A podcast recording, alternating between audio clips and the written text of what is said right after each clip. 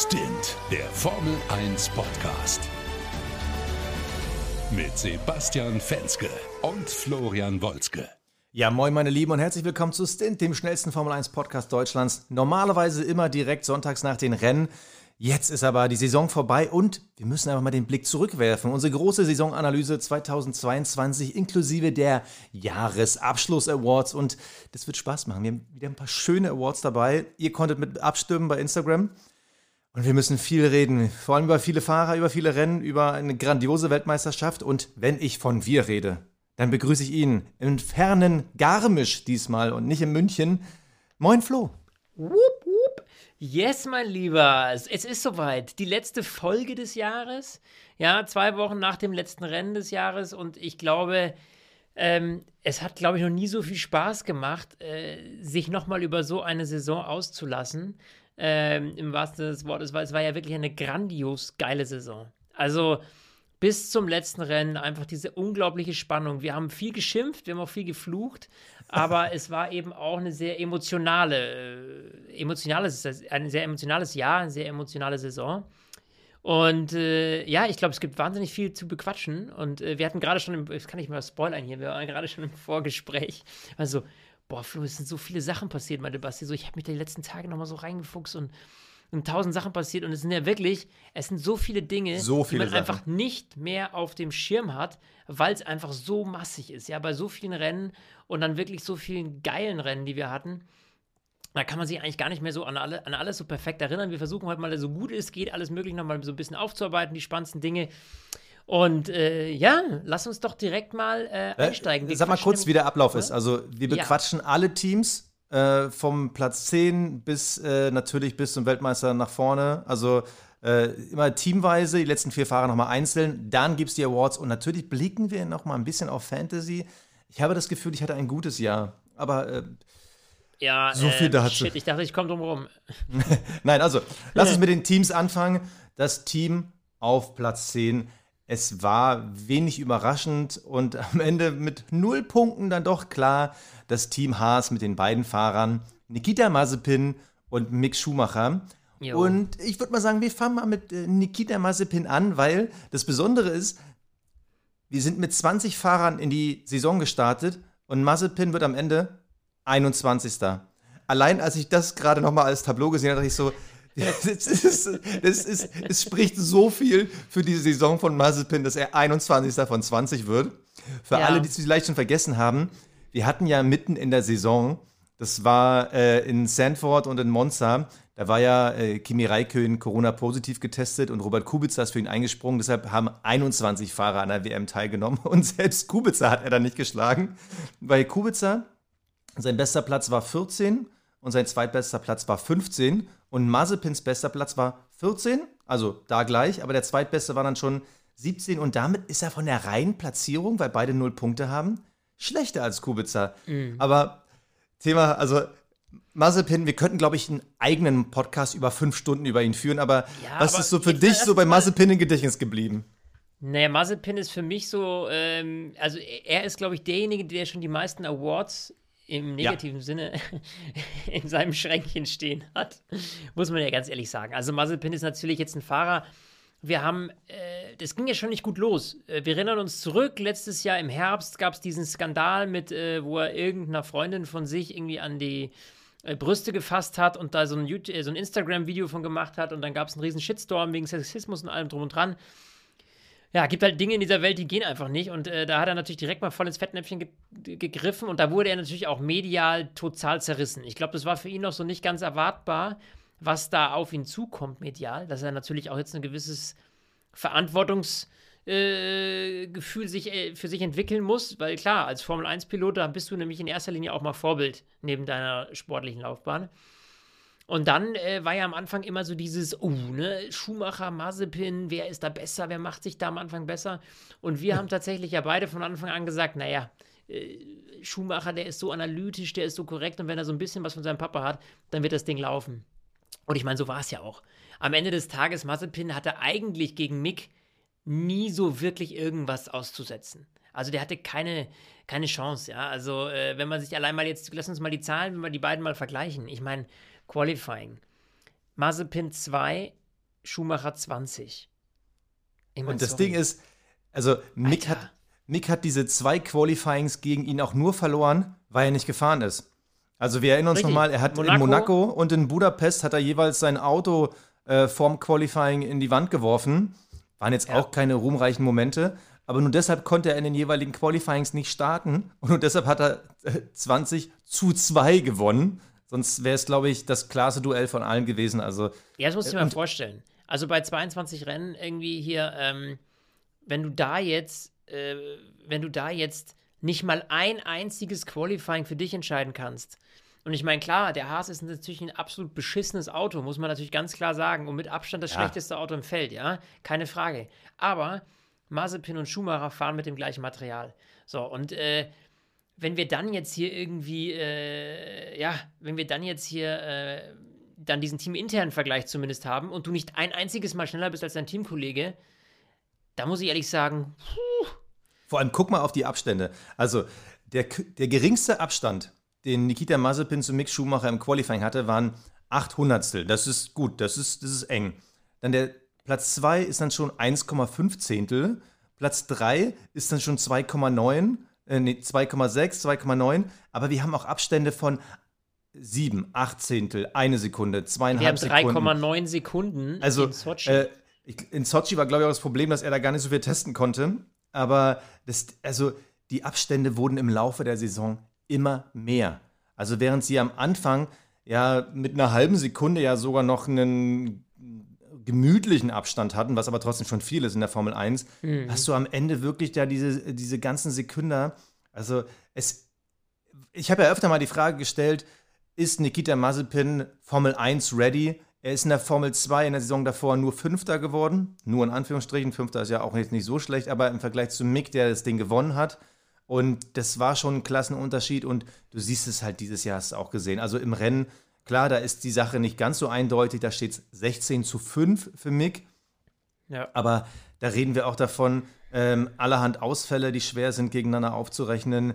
Dann natürlich, wenn es bei einem Haas um nichts geht, dann machst du auch mal, äh, dann, dann ist es auch nicht so schlimm, wenn du mal ins, wie in Sao Paulo dann irgendwie einen Reifensatz mal zu viel wechselst. Ansonsten die Rennabstände, wenn Mick auf der Strecke gegen Mazepin verloren hat, waren eineinhalb Sekunden. Also er war quasi immer nur eine Runde entfernt, ihn zu überholen aber andersrum. Also wir haben hier Abstände. Das Krasseste ist wirklich in Imola. Da ist Mazepin einfach mal 68 Sekunden hinter ihm gewesen. Also Mick hätte ihn beinahe überrundet. Mhm. Also, äh, beziehungsweise ja, in Austin sogar 87. An die Zahl kann ich mich jetzt nicht erinnern. Da müsste er ihn ja sogar überrundet haben. Also, das war ein wirklich Weltenunterschied. Und irgendwie krass, dass der Typ trotzdem nächstes Jahr fahren kann. Es ist halt Cash. Cash ist King. Nächstes ja. Jahr darf er wieder fahren und ich glaube, der fährt sogar noch ein paar Jahre. Ja, du, ich meine, klar, du bist natürlich als Haas-Team halt eben abhängig und dann, was willst du denn da machen?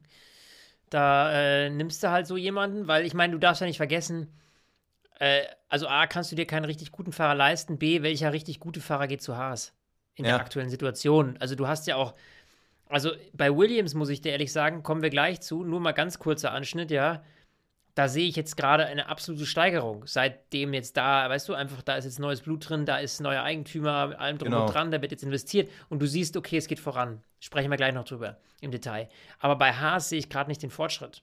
So, ich sehe eher so, dass, äh, dass Gene Haas irgendwie äh, die ganze Zeit von Günther Steiner besch beschwichtigt werden äh, muss, weil, äh, weil das einfach alles miserabel ist, was da abläuft. Klar. Ja, ja, das ist ja die Hoffnung, weil sie ja dieses Jahr ganz bewusst auch gesagt haben, genau. seit den Tests vor der Saison, wir entwickeln nicht weiter. Also richtig, richtig. Die haben Fünkchen das Auto sehe ich. Zack, hinter, hingestellt da und gesagt, jetzt ist Feierabend, ja. Und wir stecken alle Ressourcen ins nächste Jahr.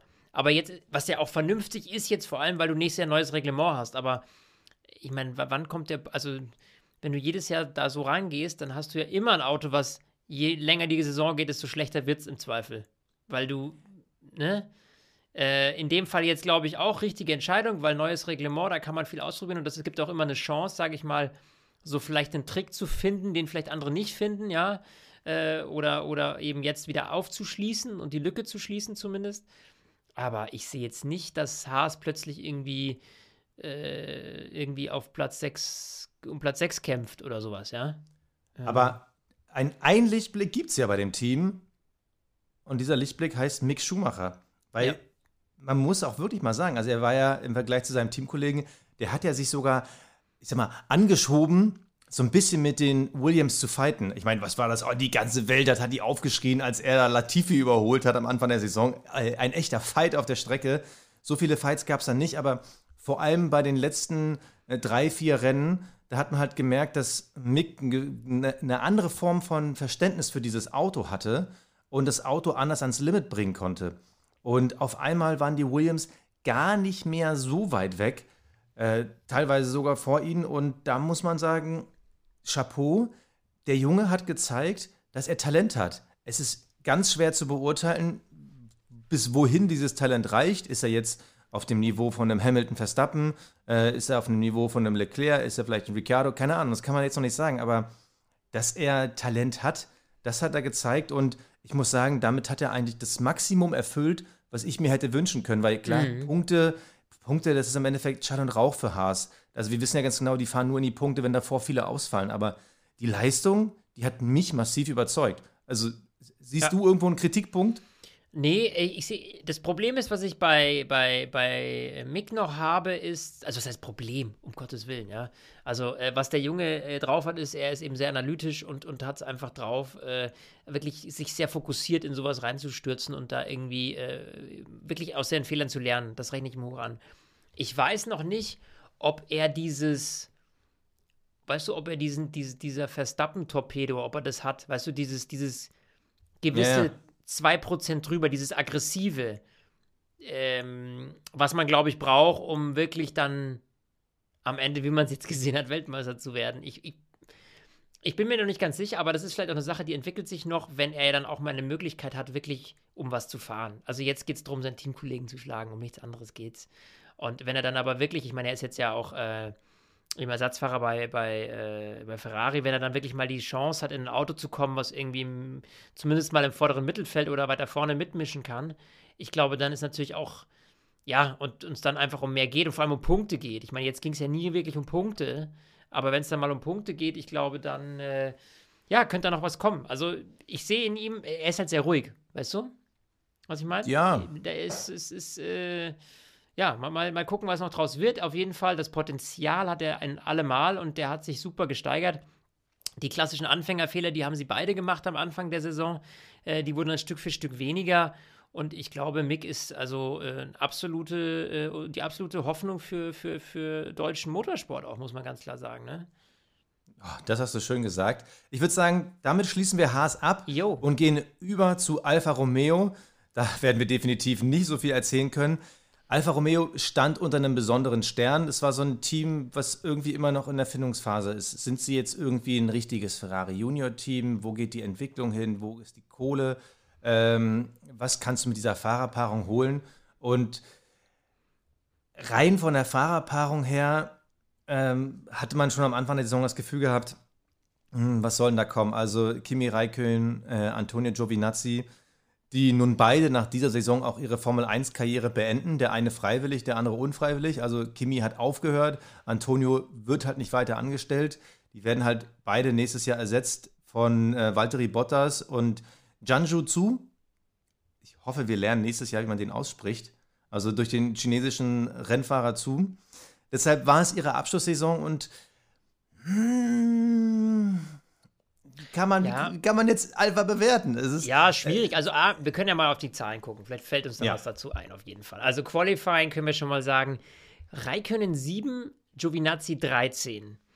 Da muss ich gestehen, ja, so ein hat bisschen mich verwundert. verwundert. Ja, ja, hat mich auch verwundert. Vor allem der Witz an der ganzen Sache ist: im Rennen äh, Raikönnen 10, Giovinazzi 9. Also, auf eine schnelle Runde im Qualifying hat Giovinazzi zumindest größtenteils äh, da die Nase vorn gehabt. Äh, aber Raikön ist halt einfach der Rennguru, ja. Und, ähm, und, und, hat da abgeräumt. Äh, und dementsprechend, äh, das fand ich eine ganz, ganz interessante Statistik, dass du da gar nicht so genau rauslesen kannst, ja, wer ist jetzt zwangsläufig der ultimativ bessere Fahrer von den beiden? Ich meine, klar, wir wissen, Alpha ist jetzt auch nicht ein Team, was äh, mega viel hergibt, ja. Äh, ganz im Gegenteil, ich meine, sie sind hinter, äh, hinter äh, äh, äh Williams, Williams ge gelandet, ja. So, nee, Quatsch. Doch. Wir haben da erst das zweite Team. Ah ja, doch, du hast recht. Wir haben das zweite Ziel. Boah, Wahnsinn. Genau. Und dementsprechend, ja, also so richtig berauschend ist, es, ist es einfach bei Alpha gerade nicht. Und es geht ja auch gerade wieder. Du siehst ja, es geht bei denen ja auch bergab. Also, du musst ja jetzt irgendwas strategisch dramatisch ändern. Es muss klar ein besseres Auto her und B muss natürlich auch versuchen, gute Fahrer zu kriegen. Raikön war jetzt nie ein schlechter Fahrer. Ich meine, ganz klar, er ist auch Weltmeister geworden. Aber die letzten Jahre hatten wir immer schon auch Raikön viel in der Kritik. Ne? Also, wenn du dich ja. erinnerst. Also, es war jetzt nie so, dass wir äh, auch noch bei Ferrari, da war auch Raikön immer derjenige, wo wir gesagt haben: ey, komm, ganz ehrlich, also, äh, ne?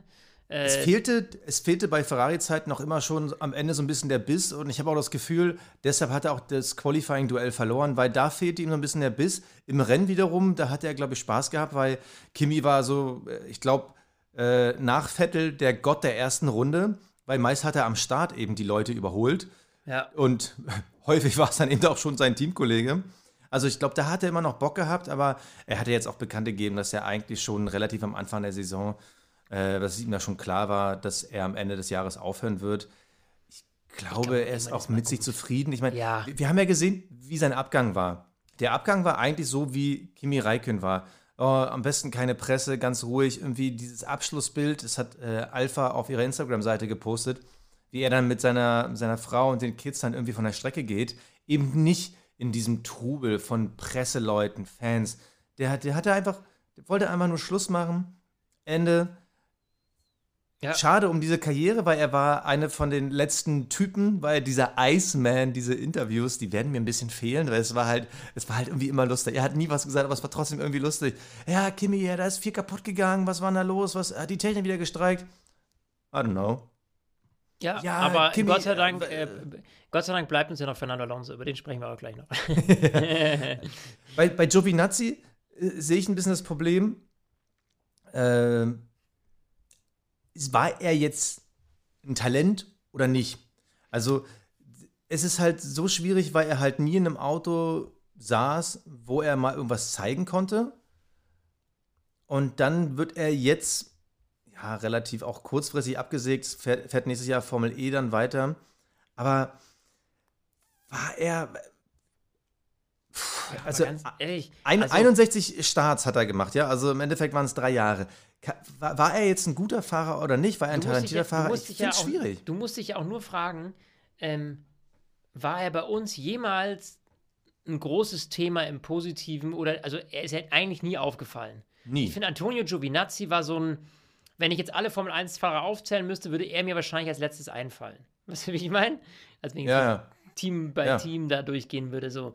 Und wenn du jetzt irgendwie jemanden fragst, so Antonio Giovinazzi, pff, das ist einer der, der, der am wenigsten aufgefallenen Formel-1-Fahrer. Und ähm, das hat auch, glaube ich, mit dieser Performance zu tun. Der ist immer so mitgeschwommen, aber war nie, war nie so, ein, so, so, so, so, so charakterstark, hat nie so charakterstark rausgestochen. Durch, durch was auch immer. Lass es sportliche Leistung, lass es Persönlichkeit, irgendwas sein, was irgendwie, ne, äh, auch irgendwie Schlagzeilen gemacht hätte. Und jetzt mal rein zu seiner sportlichen Leistung.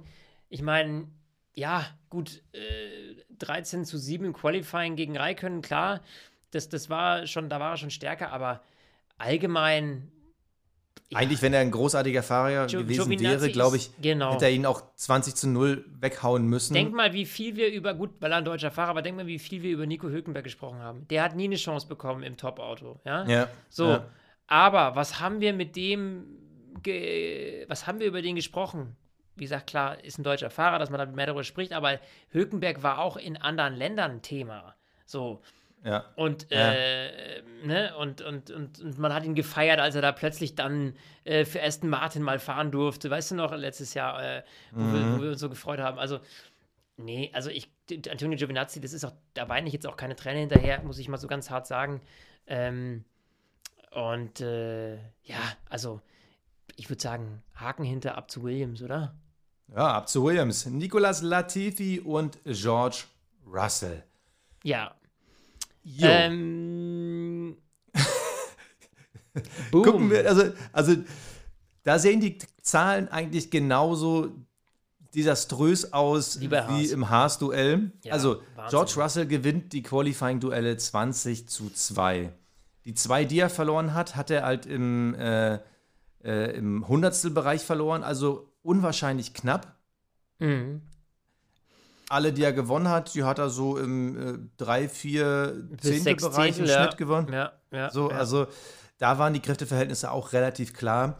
Aber das, das Besondere äh, bei diesem Duell, also bei Rennen hat er 15 zu 5 gewonnen, Russell. Mhm. Äh, aber das Besondere war halt, dass Russell trotzdem gezeigt hat, dass da was in ihm steckt und dass er auch Highlights setzen kann und dass, wenn es vielleicht nicht um das reine Auto geht, sondern nur ums Fahrerische, dass dann auch mal was passieren kann. Und das beste Beispiel äh, ist dieses Jahr seine Platzierung in Spa gewesen. Klar, Spa war halt ein Schrottrennen, klar, es hat geregnet etc. pp. Aber ja. er ist aufs Podium gefahren. Gefahren kann man zu Spa gar nicht sagen. Also er war am Ende auf dem Podium. Er ist auf dem Podium hat, gerollt. Ja, und er hatte es sich verdient. Also, ja. weil er auch, er hatte, also in den letzten Jahren hat er auch zum Beispiel bei Regenqualifyings gezeigt, dass er dann halt nicht mit einem Williams hinterher tuckert, sondern dass er auf einmal äh, bei der Musik ist. Und diese Qualität, das ist eben genau der Unterschied zu Giovinazzi. Man hat halt gespürt, dass er jederzeit mehr kann, äh, mehr will Richtig, und er braucht dass dann am Ende auch mehr rauskommt. Das ist der Punkt.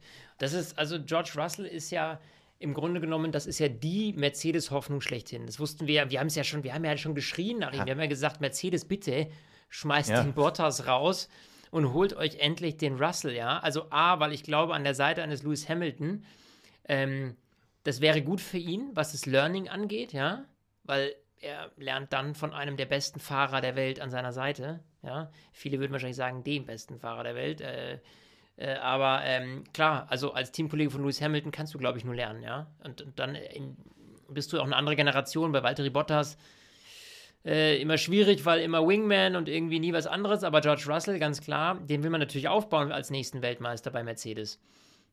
Und dementsprechend glaube ich ganz klar, dass der, äh, ja, also dass, dass das eine, eine, große Nummer werden könnte. Und äh, wie du schon gesagt hattest oder angesprochen hattest, man sieht ja, er ist mm, einmal in den Mercedes gesteckt worden und hat da abgerockt ohne Ende. Jetzt kam da diese Reifendramatik damals äh, dazwischen. Ja, das war Pech. Aber, das war Pech, aber hey, was der da abgeliefert hat. Und das sieht man jetzt auch ganz klar. Ich meine, ja, hier Qualifying 20 zu 2, du hattest gesagt. Auch bei den Rennen hat er 15 zu 5 gegen Latifi gewonnen. Äh, das, ist natürlich, das zeigt natürlich ganz klar, dass da was ganz was anderes ist. Ja, und was mich aber beeindruckt und was ich jetzt mal sagen muss zu diesem Team generell, also Latifi muss ich ganz ehrlich sagen, sorry, Haken hinter, das ist für mich wie Mazepin. Da ist irgendwie, der ist nicht ganz so extrem negativ aufgefallen wie Mazepin, finde ich, ja. Aber ich sag mal, leistungstechnisch, ja, schwierig, ne? Also äh, ist da nicht so viel zu holen. Ne? Ich meine, gut, jetzt hat er natürlich mit George Russell auch einen sehr starken Teamkollegen, aber äh, nichtsdestotrotz ist das natürlich schon äh, desaströs. Ähm, so, und was mich jetzt äh, besonders beeindruckt hat, ist eigentlich die Performance von Williams im Allgemeinen. Also ja, ja. wirklich, was haben wir die letzten Jahre, seit es unseren Podcast gibt, trauern wir um Williams. Jetzt muss man wirklich sagen, wir trauern jetzt seit viereinhalb Jahren um Williams, ja. Ich glaube, so lange ist es schon mittlerweile, ja, oder dreieinhalb, viereinhalb Jahre, ich weiß auch nicht, wie lange wir uns schon in. Viereinhalb. Viereinhalb. Lang, boah, was die, ey. Naja. Ähm, äh, und äh, trauern wir um Williams und jetzt endlich ist es tatsächlich so eben, dass du, wie du schon gesagt hast, ein George Russell fährt mal auf Platz 2, auch wenn es ein crazy Race war, ja. Aber er ist ja auch in Monza auf Platz 9 gefahren. So. Ja, und jetzt gab es insgesamt, pass auf, allein George Russell 1, 2, 3, 4, 5, 6 Ausfälle und sie landen auf Platz 8 der Konstrukteursweltmeisterschaft. So, da muss ich dir ganz ehrlich sagen, das äh, ist eine, eine Top, äh, eine Top-Leistung für Williams. Mehr kann man da gar nicht erwarten. Die stehen ja genauso unter diesem Druck, auch für nächstes Jahr zu entwickeln. Ja, da steckt man natürlich auch äh, vor allem die, die, die Kernkompetenz in die Entwicklung des neuen Autos fürs nächste Jahr. Und ähm, ja, ich finde es einfach mega, muss ich einfach mal ganz ehrlich sagen, ich finde es mega, mega geil und ich freue mich riesig für Williams, ähm, dass diese Abwärtsspirale jetzt zu Ende scheint. Zu Ende zu sein scheint. Punkt. Wow, also ich, ja, kann ich nachvollziehen, was du meinst. Ich finde es nicht ganz so positiv. Also ja, sie waren nicht mehr letzter, aber war jetzt dieses Upside so viel besser? Also sie hatten halt, also ich glaube, sie hatten halt Teams, die schlechter waren. Sie waren insgesamt besser aufgestellt als die letzten Jahre, aber das Auto war halt immer noch nicht gut. Und wenn man sich mal im Detail anguckt, äh, Russell wird Achter in äh, Ungarn. So, vor ihm sind aber fünf Leute ausgefallen. Hm. So, in Spa den zweiten Platz, ja klar, Regenqualifying, da hat er relativ eifrig den zweiten Platz sich ergattert äh, und hat dann Glück durch die Safety Car den zweiten Platz zu behalten. Sehr gut. Dann haben wir das nächste Ding. Dann in Monza, da ist das dritte Rennen, wo er gepunktet hat. Da wird er am Ende Neunter. Und vor ihm sehe ich Tsunoda ausgefallen, Gasly ausgefallen, natürlich Hamilton, Verstappen ausgefallen. Also natürlich, äh, Ausfälle gibt es immer und es geht auch darum, da zu sein, aber sie waren eigentlich, und da trüben die Zahlen, sie waren eigentlich nicht in der Lage, aus eigener Kraft in die Punkte zu fahren. Also das einzige Mal, wo sie wirklich einen Punkt aus eigener Kraft geholt haben, das war äh, der zehnte Platz für Russell in äh, Russland. Und auch Russland selber war ja ein verrückter Grand Prix. Wir wissen ja, dieses äh, crazy Regenrennen am Ende mit dem ähm, Reifenchange. Also da waren sie halt clever. Sie wirkten so, als wären sie als Team im Regen clever genug zu wissen, wann man wie, wie wechselt. Hm. Aber eigentlich waren sie nie aus eigener Kraft in der Lage, in die Punkte zu fahren. Was zum Beispiel bei Aston Martin, was für die schon drin war. Und deshalb sind diese drei Teams, also Williams, Alpha und Haas, sind für mich wirklich äh, die, die, Hinterbänkler. Also, ja, das ist ja außer Frage, aber Williams darfst du ja nicht vergessen, wo sie herkommen und wo sie jetzt sind. Wenn du überlegst, ja. wo Haas herkam und wo sie jetzt sind, ja. Ähm, okay, warte mal, aber dann, dann, dann frage ich das mal anders. War Williams aus deiner Sicht wirklich besser oder waren die anderen einfach nur schlechter? Ich finde deutlich, dass Williams besser war. Okay, ich, weil ich, ich, also, ich bin mir nee, noch nicht so richtig im Reinen. Das ist jetzt also, aber natürlich auch wahnsinnig schwer zu beurteilen, also aus der ja. Perspektive. Also wir, wir, sind, wir sitzen jetzt hier nicht vor irgendwelchen ähm, äh, Super Hightech-Rechner, die uns hier jeden Sektor genau, auf die uns hier ausgehen. jeden Sektor anzeigen, ja, und vergleichen genau, wie schnell war der da und da, ja, äh, genau, also deswegen, die Vergleiche haben wir natürlich jetzt nicht, aber äh, das ist jetzt eine reine Feeling-Sache, die, die, die, die ich hier jetzt aussprechen kann. Und äh, mag sein, dass die anderen schlechter geworden sind. Nur die Frage ist halt, ich meine, man hat auch äh, äh, Anfang des Jahres von Williams gehört. Also ganz ehrlich, die Entwicklung dieses Jahr von dem Auto, check, Haken hinter. Wir fokussieren ja. uns voll auf 2022. Das heißt, sie haben ja auch nicht mehr viel da reingesteckt, um wo man jetzt sagen könnte, naja, okay, die anderen haben es sein lassen, deswegen sind sie schlechter geworden und Williams hat irgendwie da weiterentwickelt. Das stimmt ja auch nicht. Also ne, die, die waren in einer ähnlichen Situation und haben auch gesagt, also jetzt Tests vorbei mit allem drum und dran, jetzt gehen wir mal die ersten zwei, drei Rennen, aber so viel wird da nicht mehr kommen, weil eben nächstes Jahr das große, die große Reglementänderung und deswegen, klar, Williams schöpft jetzt auch nicht aus den Vollen und äh, ja, also das, das, genau, würde ich so sagen. Ja, aber dann lass uns doch äh, auch an Williams einen fröhlichen Check machen ja, Jack. dann äh, kommen wir leider, muss ich sagen, schon zu Aston Martin. Ja, leider. Das ist halt wirklich. Boah. Ich, ich, ich gucke auf die Tabelle und denke so, da habe ich die nicht erwartet. Was, was, nee. was ist denn mit meinem nee. alten indischen Superteam, seitdem die anders heißen und andere Farben haben? Äh, was war das denn? Ja, ja, ja. Ich meine, da ist es ähnlich. Äh, nicht ganz so krass gelagert, aber klar, ich meine, Vettel, Stroll. So, Vettel im Qualifying 14 zu 8 gegen Stroll klar gewonnen. Alles andere würde mich auch wundern, ja. Ähm, nur bei den Rennen hat äh, Stroll mit 12 zu 9 äh, liegt er vor Vettel. So, ich muss jetzt sagen, im Allgemeinen, ja, Vettel tut einem halt auch schon wieder leid, ne? Der hat jetzt echt, der, also mit, mit Aston Martin soll es eigentlich wieder bergauf gehen nach diesem ganzen Ferrari-Drama. Und jetzt äh, zündet bei Ferrari plötzlich der Turbo und bei Aston eben nicht. Das also, ist so bitter. Es ist so bitter. Also es ist quasi immer zum falschen Team, was gerade eben nicht läuft. So, ne?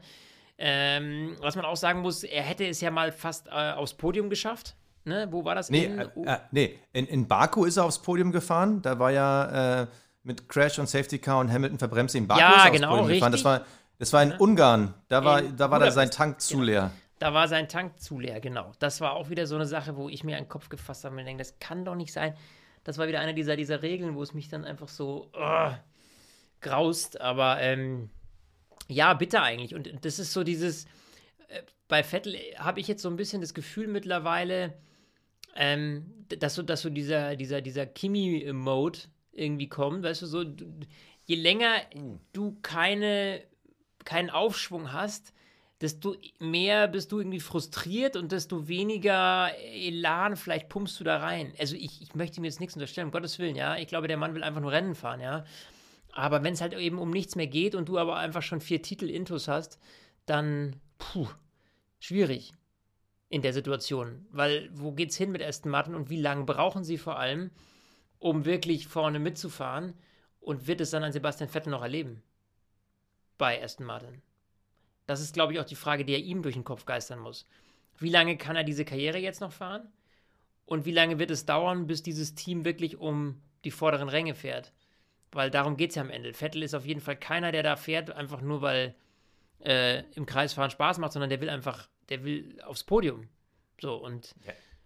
Äh, also ja, so wie Kimmys wird er wird genau. das nicht machen, dass er am Ende noch so einen Rentenvertrag fährt. So, das ist das Problem. Das also dieses, dieses, äh, dieses Ding, ich sehe Vettel jetzt nicht bis 40 da rumdümpeln irgendwo hinten. Nee, nee, das macht er. Also was, was soll das, ja? Das kann ich mir nicht vorstellen. So und ähm, ja, also da, da durch dieses Ergebnis mit Aston Martin besteht natürlich jetzt die Schwierigkeit, dass du, ja, das halt irgendwann, glaube ich, so ein gewisses Kopfkino angeht und du überlegst, naja, gut, wird das nochmal was mit meiner Karriere in der Formel 1 ab, auf einem gewissen Level, ne? Also, ich will sie nicht schwarz malen oder so, aber rein realistisch, wenn jetzt da nicht gefühlt, nächstes, wenn jetzt ja nicht gefühlt hast du es ganz schön schwarz gemalt. Ja, ich weiß, ich habe es sau schwarz gemalt. Wenn jetzt nicht nächstes Jahr der Turbo zündet, ja, ne, also meistens ist so ein Team ja jetzt nicht von einem aufs andere Jahr. Jetzt hat man nächstes Jahr die Reglementänderung und da kann es mal passieren, dass ein Team irgendwie einen Zaubertrick findet und oh, bam, ist äh, schon mal schön voraus und es dauert dann eine Zeit, bis die anderen das aufholen. Aber ich äh, kann mir nicht vorstellen, dass wenn das nicht passieren sollte ähm, und du einfach eine längere Entwicklungsstrecke hast, ja, wie soll dann ein Vettel in drei, vier, fünf Jahren, ist der dann noch bei Aston Martin? I don't know. Nein. So, jetzt muss ich aber auch meinen Senf dazu geben. Weil ich, ich finde nämlich, du malst es ein bisschen zu, zu düster. Ich kann das nachvollziehen, aber grundsätzlich erstmal zu dem Aston Martin an sich. Wir hatten ja dieses Jahr ein paar Regelanpassungen, damit das Hinterherfahren besser wird. Also ein bisschen einfache Strukturen, Unterboden etc. pp. Aber diese Änderungen haben dafür gesorgt, dass äh, die, die Leistungsunterschiede von den Autos, die halt steil angestellt sind, zu den Autos, die halt flach angestellt sind, sich massiv gedreht haben. Die flachen Autos äh, la ähm, Red Bull, die hatten auf einmal einen Aufwind und die steilen Autos, die am Ende nur von Mercedes und Aston Martin im Endeffekt nur noch repräsentiert wurden, hatten ein Problem. Mercedes hat halt die Kohle, das Know-how und auch schon den großen Vorsprung gehabt, dass sie das halt halbwegs auspendeln konnten. Bei Aston Martin hast du halt gesehen, sie hatten halt diesen Vorsprung nicht. Da war halt äh, Force India hat immer mehr aus sich gemacht, als sie konnten. Und Aston Martin hatte das Problem, sie mussten halt jetzt eher einen Schritt zurückgehen, weil diese Änderung doch gravierender war, als sie gedacht haben. Und sie haben das falsche Konzept gesetzt. Und das war schon mal das Grundproblem, dass dieses Auto falsch konstituiert war. Ich glaube, wenn man mit dem Wissen rangegangen wäre, ah, okay, der, das, das waagerechte Auto, das wird dieses Jahr nicht rocken. Ich glaube schon, dass die von ihren eigentlichen Möglichkeiten her ein besseres Auto gebaut hätten und dann wäre der Aston Martin noch besser gewesen. Deshalb glaube ich, dass das auf jeden Fall nächstes Jahr besser sein wird, weil dafür ist einfach Kohle. Äh, mittlerweile irgendwie eigene Fabrik, eigener Windkanal. Ich weiß nicht, ob die schon fertig ja, ja, sind. aber das ist alles die, noch nicht fertig, so Basti, das ist alles noch nicht fertig. Aber ist das nächstes Jahr auch noch nicht fertig? Nee, ich glaube, das kommt erst. Äh, also aber man, da war doch der Spatenstich dieses Jahr. Also das wird für die kommendes Jahr, für die Entwicklung noch nichts. Okay, aber man sieht trotzdem, da steckt ein bisschen was hinter. Und ich glaube, dass wir nächstes Jahr schon einen Aufschwung sehen. Meine Befürchtung war eher, und da nochmal dann jetzt in den Vergleich Vettel zu Stroll, ich hatte am Anfang der Saison wirklich Bammel, dass Vettel voll gegen Stroll ablust. Also die ersten beiden Qualifyings. Das erste Qualifying, da ging es ja schon mal los, wo ich schon gedacht habe, what the fuck, was ist denn hier los? Also mhm. wir hatten ja das erste Rennen in Bahrain und auf einmal steht am Ende Platz 18 Vettel, Platz 10 Stroll. Uh. Zweites Rennen, Imola. Platz 13 Vettel, Platz 10 Stroll. Wieder hinter ihm gelandet, aber ich schon so, what the fuck, was ist denn hier los? Und im Rennen ja. jeweils einmal ausgefallen, äh, einmal überrundet. Da war Stroll am Ende der ersten zwei Rennen, war Vettel halt äh, 0 zu 2 in Qualifyings, 0 Punkte und Stroll hatte da schon, ähm, jetzt muss ich mal, irgendwie vier, vier Punkte auf dem Konto und dann dachte ich so, ach du Scheiße wird das hier so ein Ding wie ähm, Leclerc gegen Vettel. Also da muss ich zugeben, da hatte ich wirklich Bammel. Korrektur, fünf Punkte. Also, also da war meine Panik. Und äh, das wurde eigentlich auch nicht besser, weil Vettel hat auch zwei Duelle gewonnen, weil äh, Stroll keine Zeit setzen konnte wegen Unfall. Aber was mich so ein bisschen ins Positive zurückgebracht hat, die zweite Saisonhälfte war halt eindeutig Vettelland. Also da hat er halt im Qualifying gezeigt, er hat das Auto irgendwie besser verstanden, hat Stroll da knallhart dominiert. Also seit dem zweiten Spielberg-Rennen hat er nur noch vier Qualifyings verloren und dagegen aber zehn gewonnen. Also ab Saisonmitte lief es deutlich besser für ihn. Und man hat auch das Gefühl, dass er das Auto besser versteht. Nur das Problem ist, während halt Aston Martin in ihrer Entwicklungsfalle festhing, konnten alle anderen im Mittelfeld halt noch eine Schippe drauflegen und Aston Martin halt nicht. Und sie wurden ja eigentlich, am Ende sind sie ja wirklich hinten mit den Hinterbänkern damit rumgegurkt. Und deshalb eigentlich gehören sie dahin, wo sie am Ende waren, weil das Auto war nicht gut. Wo ich mich halt frage, wie es in Zukunft weitergeht, genauso was du schon angestoßen hast mit Vettel, wie wird diese Kombination im nächsten Jahr funktionieren? Also dieses Vettel gegen Stroll, weil am Anfang habe ich das Gefühl, dass Stroll einen Hype hatte gegen ihn. Stroll hat dann deutlich abgelost. Aber was ist, wenn der nächstes Jahr wieder so einen Hype hat und Vettel es vielleicht dann nicht schaffen sollte? Glaube ich nicht, weil ich halte Vettel für den deutlich besseren Fahrer. Aber du hast ja schon angesprochen, was ist, wenn du merkst, es geht halt nicht mehr um Siege? Was ist, wenn dann Lust und Laune vielleicht doch irgendwann mhm. kippt? Und ja, ich halte Vettel für so einen emotional getriebenen, dass er wirklich, wenn er keinen Bock mehr hat, dass dann halt auch nichts mehr geht. Und wir kennen ja auch aus der Vergangenheit seine Kopf durch die Wand Manöver. Und ja. ich glaube, das Entscheidende bei ihm wird wirklich sein, dass das Auto seinen Kopf anstachelt, geil, hier geht wieder was und dass er dann wieder Bock hat. Aber wenn das Auto nächstes Jahr schon ein Rohrkrepierer bei den Tests wird, also dann, ich es glaube, dann könnte Vettel auch das Cockpit abgeben. Genau. Das Auto muss jetzt funktionieren äh, kommendes Jahr für ihn. Äh, ich glaube, sonst äh, könnte es schwierig werden.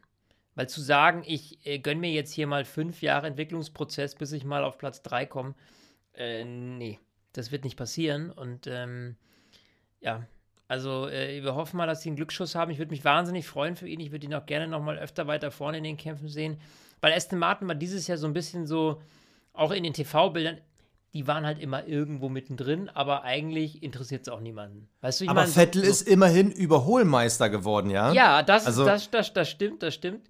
Gut, aber das heißt ja im Endeffekt, äh, wie man sieht, nichts. Also, äh, das, das ist zwar äh, ein gutes Zeichen für ihn, ja, Topleistung für ihn, aber fürs Team an sich, äh, für Aston Martin zählen am Ende ja die Punkte, die auf dem Konto stehen. Und die haben äh, eben, ja, äh, leider nur für Platz 7 gereicht. Ähm, Lance Stroll, kann man über ihn was sagen? Ich, also, das ist wirklich der einzige Fahrer, wo ich mhm. so gar nichts Griffiges sagen kann zu Lance Stroll. Es war nee. halt so eine, äh, halt eine Saison mit Auf und Abs. Ich sehe jetzt bei ihm ehrlich gesagt keinen Prozess mehr.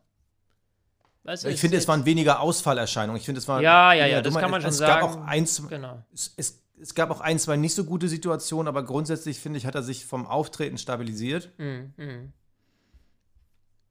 Aber sonst würde ich da auch einen Check setzen, ehrlich gesagt. Ähm, ja. Ich glaube, beim nächsten Team, Bassi, da hast du den nämlich so richtig verkalkuliert. Aber mal so richtig, ne? Also so richtig. Ich, ich liebe es ja immer drauf rumzuhacken, weil ich dann ja. äh, quasi von meinen Schwächen ablenken kann, indem ich auf deine Schwächen äh, äh, mich fokussiere. Das ist lieb. Das ist wunderbar. Das ist lieb von dir. Alpha Tauri, Platz 6. Und wer fährt da? Yuki Tsunoda. Wir müssten jetzt eigentlich noch mal einspielen, habe ich jetzt leider gerade nicht da. Äh, dein Hype aus der Preseason, also Yuki Tsunoda, aus denen setzt sich so viel und das wird ein guter Junge und bam und so. Ja, Qualifying. Pierre Gasly, Yuki Tsunoda, 21 zu 1. Ich würde mal sagen, das ist noch beschissener als das ist noch beschissener als äh, äh, Mick Schumacher gegen Mazepin. Ja. Oder? Nee, ist nicht ganz so beschissen. Sorry. Nee, nee doch. Es ist, es ist ein schlechter, aber das liegt halt daran, weil, weil Mick halt zweimal nicht fahren konnte. Ja, ja. Ja, schade Schokolade, würde ich sagen. Also Yuki Tsunoda, muss ich dir ganz ehrlich sagen, ist aufgefallen durch schlechte Performance auf der Strecke und äh, der Gebrauch von übermäßig äh, häufigen Schimpfwörtern, oder? Was überhaupt nicht zu diesem Typen passt. Also. Nee, ne? Ist so witzig, weil, weil er so, also äh, passt irgendwie gar nicht. Ich will nicht auf seiner Größe rumreiten, aber er, er hat halt was sehr äh, Bubenhaftes und dass der dann eigentlich derjenige ist mit den meisten F-Wörtern am Funk, das ist halt. Ja, er muss dauernd gepiepst werden, zu. ist so geil. Ja. Vor allem bei, bei, bei, bei, Japanern, die, die, gehören ja zu den wenigen Völkchen, mit denen du eigentlich fast ausschließlich positive Sachen verbindest. Mhm. Und, äh, oder beziehungsweise, wo man überhaupt keine Vorurteile, irgendwie diese klassischen Kopfschubladen hat, also, sondern Japaner sind halt so, ach ja, Japaner, ist ja super.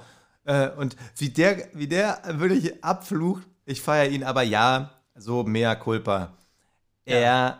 hat nicht das gebracht, was ich von ihm erwartet habe. Er war letztes Jahr noch in der Formel 3, äh, Formel 2 äh, dritter Platz, hat auch, glaube ich, drei Rennen gewonnen gehabt. Ähm, ich hatte mehr erwartet. Ich dachte, dass er so mein Outstanding Rookie of the Year wird. Aber nee, also seine Qualifying-Ergebnisse, die waren für dieses Auto wirklich sauschlecht. Also äh, wir haben jetzt nicht die Statistik, äh, die dazu passen würde. Wir haben jetzt nur die Gesamtzahl, eben diese 21 zu 1. Aber würdest du Anzahl an Plätzen Unterschied zusammenrechnen, dann wäre es, glaube ich, die krasseste Deklassierung, vielleicht sogar in der Formel 1-Geschichte. Also, wenn man sich die Zahlen gegenüberstellt, dann sieht man halt, Gasly wird Platz 5 zu Noda 13. Gasly wird 4 zu Noda 8, Gasly wird 6 zu Noda 8, äh, ja. Gasly wird 6 zu Noda 17, 4 zu 15, 6 zu 16. Also da liegen teilweise halt wirklich 10 Platzierungen dazwischen. In ein und demselben Auto. Das ja, ist nicht das so. Äh, das ist halt nicht so wie, wie Hamilton zu Bottas, Platz 1 und Platz 5. Es ist halt einfach mal Platz 6 zu Platz 16. Und das ist wirklich der krasseste Klassenunterschied. Aber ich finde, zum Ende der Saison hatte man das Gefühl, er hat sich so ein bisschen gefangen. Er wurde auch innerhalb seines Teams, da wurde ihm auch so ein bisschen der Kopf gewaschen. Es, ich würde gerne erst am Ende der nächsten Saison meinen Schlussstrich unter Zunoda und seine Zukunft ziehen.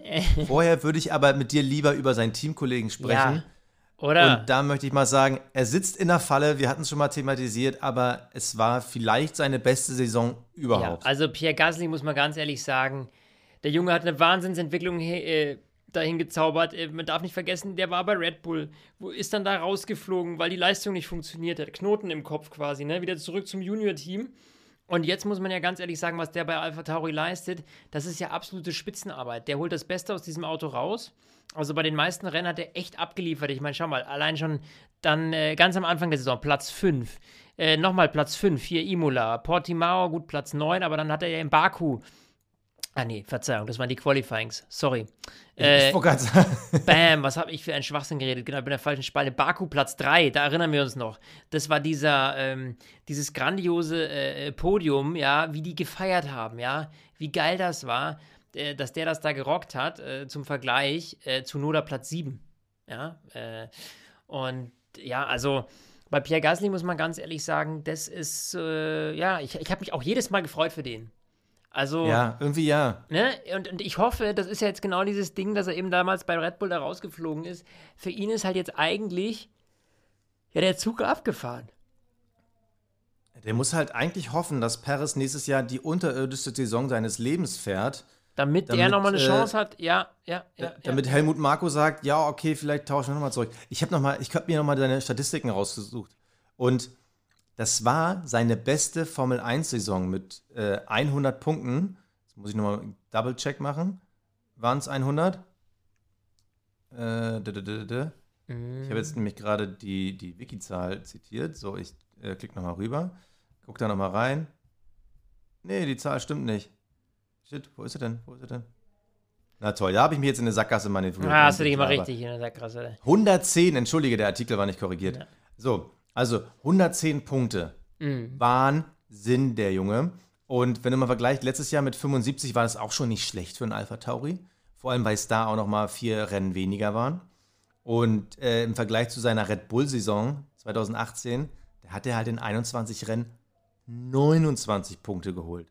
Also nur ein Viertel von dem, was er dieses Jahr gerockt hat. Also was der Junge zusammengefahren ist.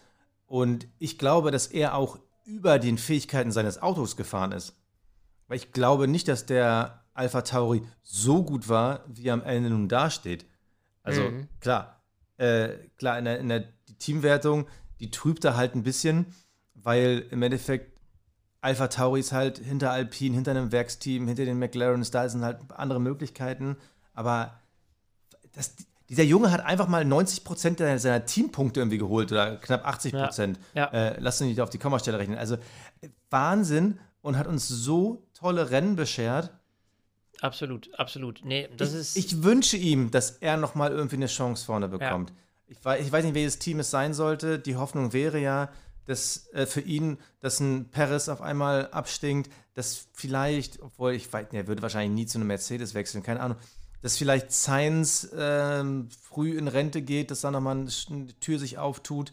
Ich glaube, äh, in der Hoffnung, Daniel Ricciardo zu beerben, macht, glaube ich, keinen Sinn für ihn, weil dann, also der, der Sprung wäre zu klein. Mhm. Ich glaube, das sind seine letzten Hoffnungen. Ja. Ansonsten, schade. Tricky. Aber gut, abwarten, Tee trinken. Du weißt, in der Formel 1 mittlerweile äh, kann irgendwie alles passieren, gefühlt. Äh, ja. Nach dieser crazy Saison. Ähm, ja, dann lass uns doch mal äh, weiterblicken auf Alpine. Ähm, Platz Nummer 5. Ah. Ja, was sagst du? Und ich muss sagen, Alpine, also im Endeffekt vor der Saison war es ja eine Wundertüte. Wir beide ja. als Fans, und man muss es immer wieder sagen, wir sind Fans, wir reden hier, wir garantieren hier nicht für hundertprozentige Korrektheit und äh, inhaltlich als auch Political Correctness. Wir haben vor der Saison erwartet, als Fanboys von Alonso, boah, der wird den Ocon aber so richtig wegrauchen. Der Ocon, wer ist denn das? Ne? War ein bisschen Ersatzfahrer bei Mercedes, aber pff, wer ist ja. denn das?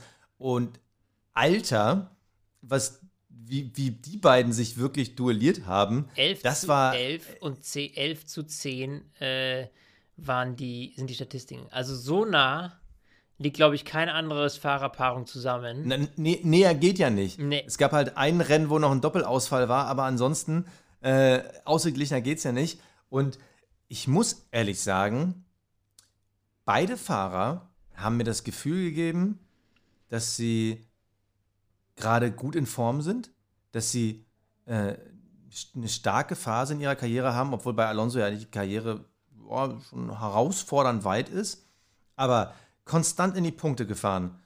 Sie waren da, wenn es was zu holen gab. Also Esteban Ocon, Alter, der hat ein Rennen gewonnen. Ja, muss man wieder relativieren. Es war das Ungarn-Rennen, es war das Rennen, wo Valtteri Bottas das Fahrerfeld nach der ersten Runde einfach mal halbiert hat. Aber er hat fucking nochmal ja. Er hat fucking nochmal ein Rennen gewonnen. Ja. Fernando Alonso stand am Ende dann sogar nochmal auf dem Podium. Also, äh, das, das, war, das, das haben die sich erarbeitet und das hat mich schon echt beeindruckt. Ich hätte sie nicht so gut erwartet. Nee, nee. Gebe ich, dir, nee, hätte, hätte ich nicht. Gebe dir vollkommen recht, auf Platz 5 hätte ich sie auch nicht gesetzt. Also, äh, ähm, ja, also. Ich glaube, wir hatten am Anfang der Saison Aston Martin vor denen gesehen ja, und ja, erwartet, ja. dass Alpine mal um ein paar Pünktchen fährt, ne? Ja, aber dass, dass, die, dass die echt so top und das Tolle ist bei den beiden, also Ocon und Alonso verstehen sich ja auch ganz gut, hat man zumindest so das Gefühl, ne? Ja.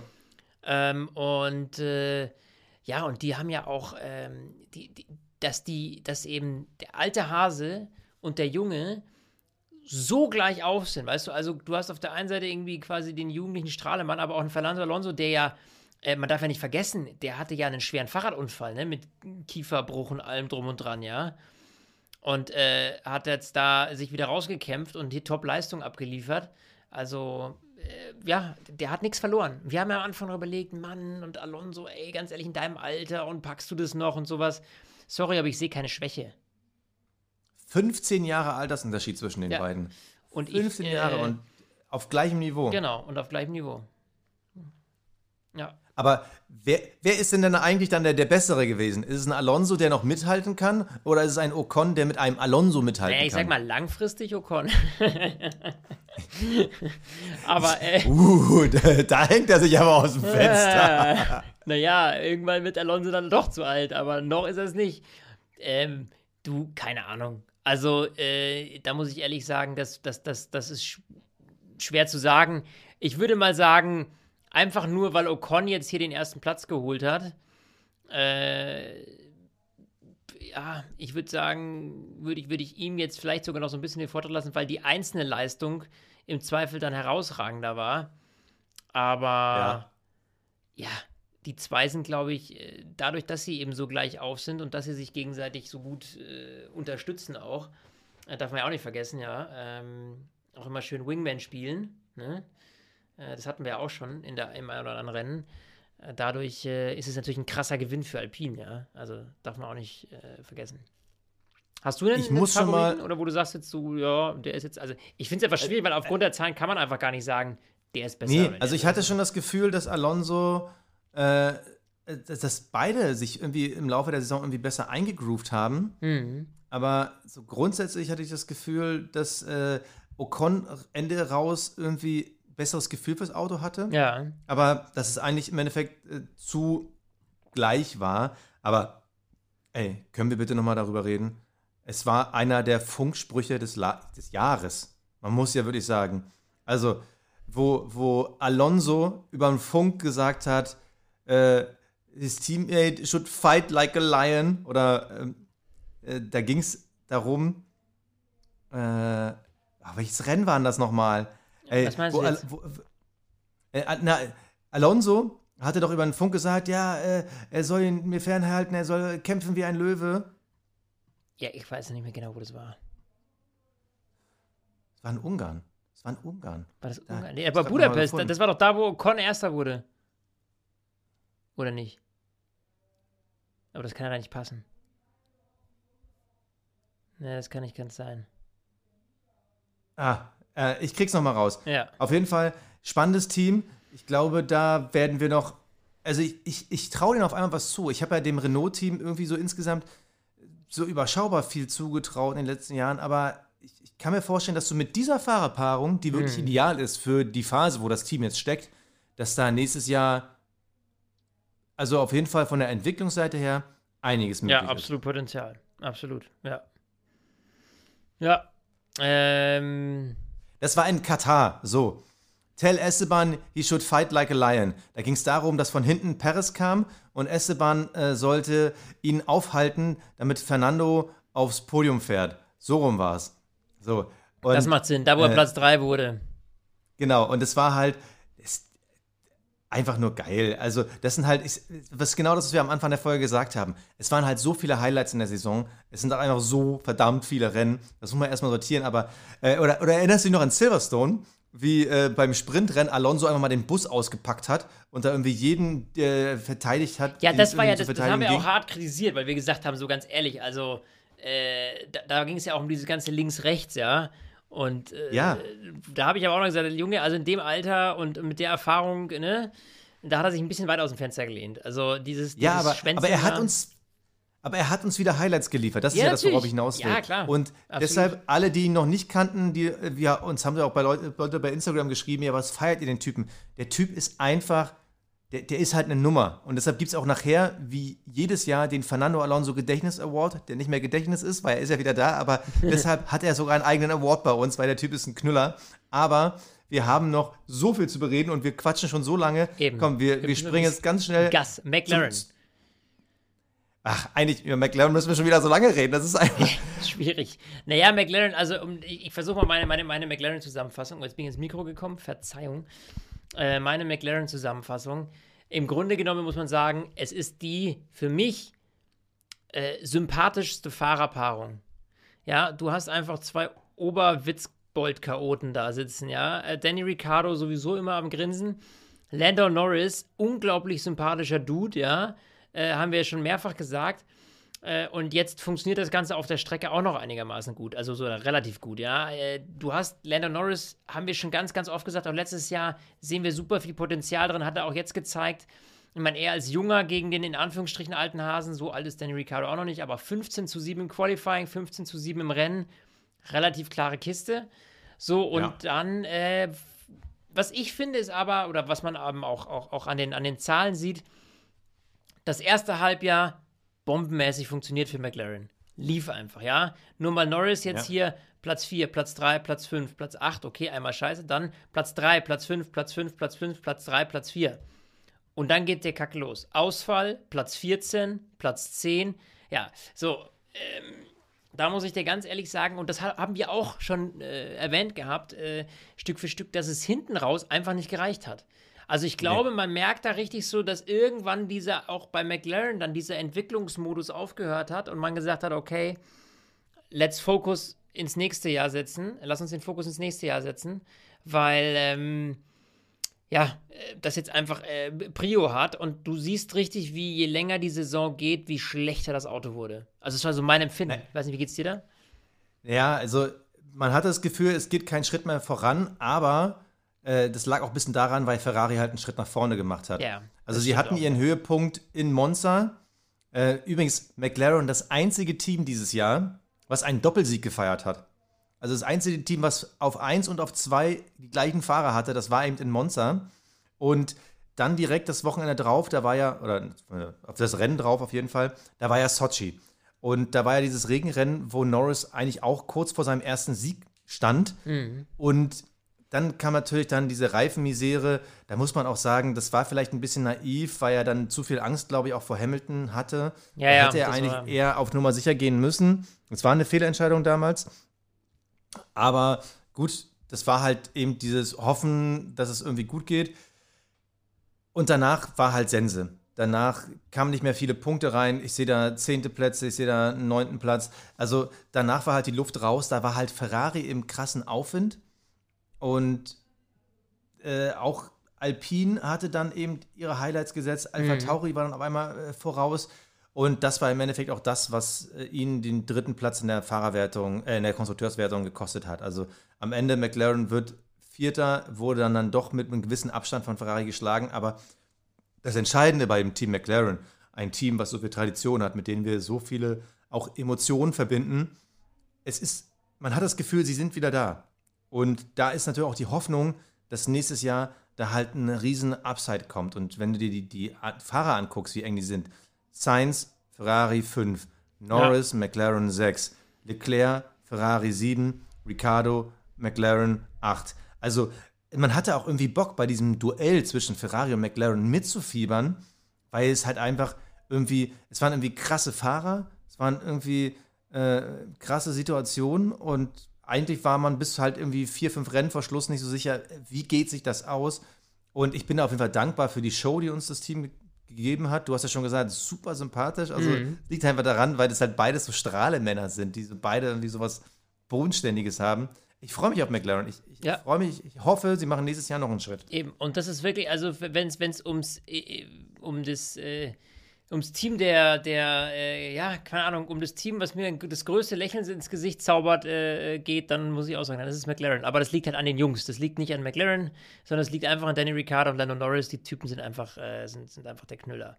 Und können wir es nochmal extra herausstellen? Also eines von den äh, Highlights eben von McLaren, dieses dieses Monster-Rennen, wo sie halt dann beide auf dem Podium ja, sind. krass. Und äh, Daniel Ricciardo, er holt den Schuhi raus. Ja. Das ist einfach geil, was, was Teamchef Andreas Seidel, was der da aus denen gemacht hat. Ja. Ich glaube, der hat es ja. wirklich geschafft, sowohl Technik als auch Fahrer, als auch Teamharmonie da zusammenzubringen. Und das ist wirklich eine ganz, ganz ja. große Geschichte. Also eigentlich, also man darf nicht über McLaren reden äh, und dann Seidel auslassen. Das muss man immer wieder erwähnen. Einfach ja, nur. Gebe ich dir absolut geil. recht. Gebe ich dir absolut recht, ja. Aber wir müssen über Ferrari ja, reden. Also die haben sich für, für mich verbessert. sogar hey, eine der Überraschungen der Saison, möchte ich ja, fast sagen. Absolut. Ich war ja noch, äh, da muss ich jetzt äh, ja, äh, meinen mein Hut vorziehen, weil, ähm, weil ich ja noch sehr, sehr kritisch war im, bei den Tests, äh, beziehungsweise auch in der Saisonvorschau, habe ich noch gesagt, na, Ferrari, das wird nichts. Und zack, du warst sehr optimistisch. Du sagst, na, die kommen schon. Ähm, und du hattest recht, äh, ganz klar. Ähm, Ferrari jetzt hier auf äh, Platz 3 das ist natürlich eine Hausnummer, ne? Also, äh, wenn man überlegt, wo die aus den letzten Jahren hergekommen sind wieder, die haben sich wieder aufgebaut. Ich meine, die haben natürlich auch eine Top-Fahrerpaarung. Charles Leclerc, wissen wir auch schon, das ist nicht der äh, schlechteste Fahrer, aber eben auch Carlos Sainz. Und da muss man sagen, ich finde Carlos Sainz, und das hat man sehr stark gemerkt, je, je länger die Saison wurde, desto besser hatte er sich so gefühlt eingefunden ja. bei Ferrari. Also ja. für mich war Carlos Sainz so, wo man am Anfang nicht so ganz wusste, wie schnell kommt er in dem Team zurecht. Aber er hat sich relativ schnell eingefunden und er hat auch Top-Platzierungen hingelegt. Ja, ich meine, er war in Monaco auf Platz 2. Da war jetzt allein beim letzten Rennen Abu Dhabi Platz 3. Äh, in Sochi war er Platz 3. In Budapest war er Platz 3. Äh, also, ne, das heißt, da hat man schon gesehen, äh, Carlos Sainz kommt mit dem Wagen zurecht, kann auch äh, Charles Leclerc die Stirn bieten, wenn auch jetzt nicht überdominant. Also wir haben ja immer noch Charles Leclerc beim Qualifying 13 zu 9, beim Rennen 14 zu 8. Also er ist klar noch der Fahrer, der mehr holt, aber nichtsdestotrotz finde ich, dass von allen, die so das Team, die Teams so richtig gewechselt haben, dass Carlos Sainz sich eigentlich schon so am, am festesten an, an, sein, an sein neues Auto gewöhnt hatte. Ja, ja, würde ich so unterschreiben. Man muss bei den Zahlen immer noch mal relativieren, dass vor allem das letzte Rennen in Abu Dhabi da so ein bisschen die Fahrerwertung durcheinander gerödelt hat. Also da hat Charles Leclerc halt nur einen Punkt geholt, Sainz holt 15 Punkte. Das ist natürlich dann, das hat dann den Unterschied gemacht. Er hat jetzt mit fünf Punkten Vorsprung vor Leclerc, hat Sainz jetzt äh, da Platz 5 geholt. Also es war die ganze Saison über immer so, dass Leclerc nur von den Zahlen her diesen Einticken äh, besser mm, war. Mm. Aber du sagst es, also man hat das Gefühl zum Ende raus, es wurde besser, obwohl eigentlich die großen Punkte er in der Mitte geholt hat, aber dieses, diese Zuversicht in dieses Auto, die war halt irgendwie da und man hat irgendwie das Gefühl gehabt, ich sehe den Ferrari wieder. So lange hat man den Ferrari ja nie irgendwie im Bild gesehen. Das war ja letztes Jahr nur, wenn, wenn Leclerc und Vettel sich gegenseitig sagen wir mal, ein bisschen ins, in die Karre gefahren sind. Mhm. Weil man hat irgendwie das Gefühl, wir, wir sind wieder wer, würde die Bildzeitung titulieren, äh, wenn wir Ferrari als Nationalteam hätten. So weit sind sie noch nicht, aber sie sind auf dem richtigen Weg. Sie haben die Fehler aus der Vergangenheit ausgeräumt. Diese, dieser Motortrick letztes Jahr, der dann dafür gesorgt hat, dass das Auto einfach nur Schrott war, ja, als der Trick Jahre dann her. verboten wurde. Nee, es war Anfang letzten Jahres. Es war Anfang letzten Jahres, schwöre ich. Ja, ja, kann, kann, gut, kann, kann, gut sein. So. Die haben eine Schippe draufgelegt. Der Motor sah auch am Ende aus, als wäre er wettbewerbsfähig im Vergleich zum Honda mhm. und zum mhm. Mercedes. Ja. Aber halt das Auto, da fehlte halt noch ein Schritt. Und ich traue Ferrari nächstes Jahr die große Überraschung zu. Also wenn der Motor wirklich die gleiche Qualität hat wie dieses Jahr, sie aber am Auto noch die entscheidenden Puzzleteile finden, die das ganze Bild wieder zusammensetzen, dann traue ich Ferrari sogar zu, dass sie vorne in diese Red Bull-Mercedes-Phalanx wieder reinstechen. Und das mit der Fahrerpaarung Carlos Sainz, Charles Leclerc, also ganz ja. ehrlich, äh, könnte schlechter aussehen. Ja, absolut. Bei all der Kritik, die wir an Charles Leclerc immer losgeworden sind. Äh, wir wissen ja, die Community, die ist da äh, ja, schon, wir dürfen, teilweise genau. anders als wir drauf. Aber wir dürfen natürlich auch nicht vergessen, ja klar, ich meine, das war mal der Hauptgegner von Sebastian Vettel da in dem Wagen. Also ein bisschen Emotion. Und da ja, war ja. natürlich viel Emotion mit drin gesteckt und äh, ja, mei, aber das, das, das ist eben so. Wir sind ja auch ein emotionaler Podcast und wir äh, ballern auch gerne immer unsere eigene Meinung raus. Darum geht es hier in unserem Podcast, weil wir eben Fan-Podcast sind und kein, äh, kein reiner Journalisten-Podcast, sondern wir sagen, was wir denken und wollen kein Blatt vor den Mund nehmen. Und dementsprechend muss man auch ab und zu damit leben, dass wir manchmal vielleicht was sagen, was ja jetzt nicht jedermanns Geschmack ist, genau. Naja, in jedem ja, Fall. Ja, und das wird vor allem bei den nächsten beiden Fahrern. Äh, ja, Max bin ich schon mal gespannt. Sergio Perez, also Hä? Sergio Perez, ganz ehrlich. Nee, nee, nee, nee, nee. Hm? Die, die letzten vier wollten wir einzeln besprechen. Ah, die letzten vier wollten wir einzeln besprechen. Ja, dann, dann, dann, dann, äh, ja, aber wir müssen sie ja immer im, eigentlich. Auch im Teamgefüge, aber ja. äh, wir können ja nicht Max Verstappen jetzt und dann reden wir am Ende über Bottas. Ja, ja, du hast vollkommen komm, recht. Ja, dann lass komm, uns mal, lass also, mal reinlegen. Also, lass uns mal Wingman Nummer 1, Perez. lass uns mal erstmal Perez und äh, Bottas abhandeln und dann die beiden Streithähne da vorne, ja. Also, Sergio Perez muss ich sagen, absolut grandioser Wingman äh, also was der für Verstappen getan hat, ich hoffe, dass Verstappen ihm da äh, mehr als nur ein kühles Bier ausgegeben hat.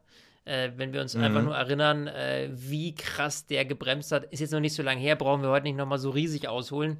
Äh, sonst hört euch gerne nochmal die, die Folge aus, äh, von Abu Dhabi an. Also ganz klar muss man sagen, bei, einem, bei einer, bei, im, im Team selber mit 20 zu 2 äh, konnte er gegen Verstappen nicht anstinken. Ja, auch äh, in den Rennen äh, 19 zu 3.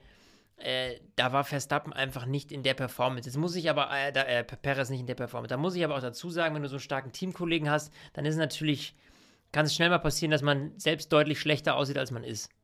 Das würde ich dementsprechend auch mit in Betracht ziehen bei dieser ganzen Geschichte. Ich weiß nicht, wie siehst du Perez? Hat er sich schon also eingefunden also, im Team oder? Das, das ist die entscheidende Frage. Ich glaube, das ist wirklich die entscheidende ja. Frage, weil er hat Highlights gesetzt. Ja. Also das, es fing ja in Bahrain schon an, wo da diese Überholgeschichte mit außenrum war. Oder nee, das war nicht Bahrain, das war äh, beim zweiten Rennen. Ähm, das war in Imola, glaube ich. Aber ähm, er wollte am Anfang schon gleich Ausrufezeichen setzen und wir haben natürlich dieses Manöver, was du gerade angesprochen hast, in Abu Dhabi, äh, wo er Hamilton echt, äh, echt vielleicht sogar die WM gekostet hat. Mhm. Aber wenn man dann trotzdem noch mal ein bisschen tiefer in die Zahlen reingeht. Du sagst, er hat die Rennen 3 zu 19 verloren gegen Verstappen, aber jetzt sagen wir mal ganz ehrlich, Verstappen ist Weltmeister geworden mit am Ende, ich glaube, es waren elf Siege, so und Perez hat einen. Und guck dann mal noch mal weiter, wie oft ist ein Perez Zweiter geworden? Ja. nicht einmal. Ja. So, da sind halt noch eine Handvoll dritte Plätze Richtung Saisonende. Die haben auch dafür gesorgt, dass überhaupt Red Bull wieder in die Nähe kam von Mercedes in der Konstrukteurswertung. Aber eigentlich finde ich, dass er eigentlich hätte vor Bottas liegen müssen. Er hat mhm. aus meiner Sicht zu viel liegen ja. lassen. Klar, klar, auch er hatte ein, zweimal Pech. Das kann man nicht anders sagen. Also auch er wurde abgeschossen.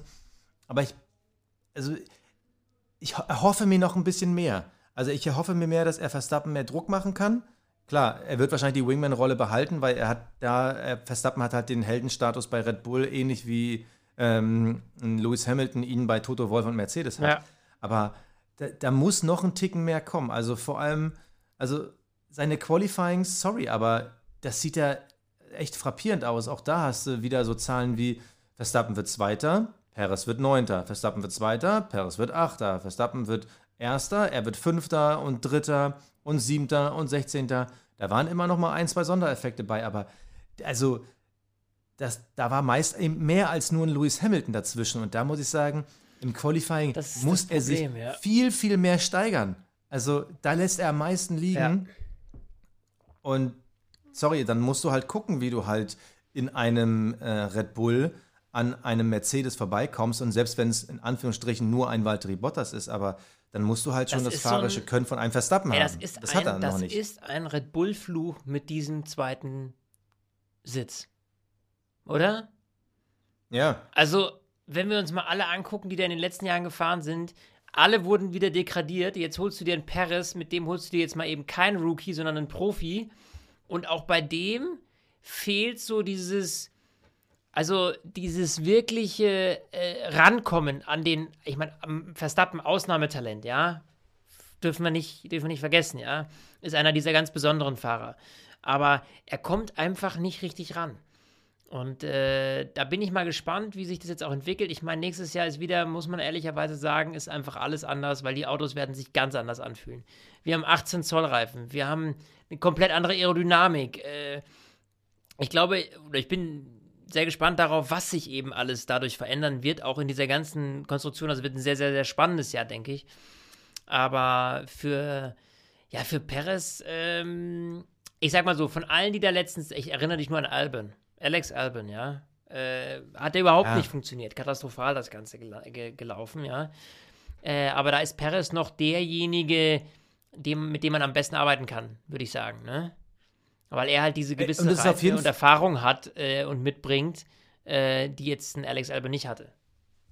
Es ist auf jeden Fall ein Fahrer, der halt eine andere Liga fährt als seine Vorgänger. Da bin ich ja bei dir. Und äh, wir haben ja auch immer gesagt, so, du brauchst halt einen vernünftigen Nummer 2-Fahrer, damit du auch bei den Konstrukteuren angreifen kannst. Genau. So weit waren sie am Ende nicht weg. Also da ja. ist ja ein Abstand von 20 Punkten, macht im Endeffekt dann äh, eine 1, 2, 3 Kombination aus von nur einem Rennen. Aber es muss halt noch ein Schritt kommen. Also wenn Perez eine Schaufel draufgelegt hätte, dann hätten sie auch die, den Konstrukteurstitel geholt. Weil das war mit einem Bottas in der Form, wo halt schon äh, zur Mitte der Saison klar war, dass er raus ist aus dem Team. Also da erhoffe ich mir von Perez mehr, aber ich glaube, da ist noch mehr drin. Es war jetzt erstmal ein Orientierungsjahr und wir schauen mal nächstes Jahr weiter, weil seine Ergebnisse wurden ja zum Ende der Saison hin konstanter. Ja. Also äh, Dritter, Dritter, Dritter, Vierter, Vierter.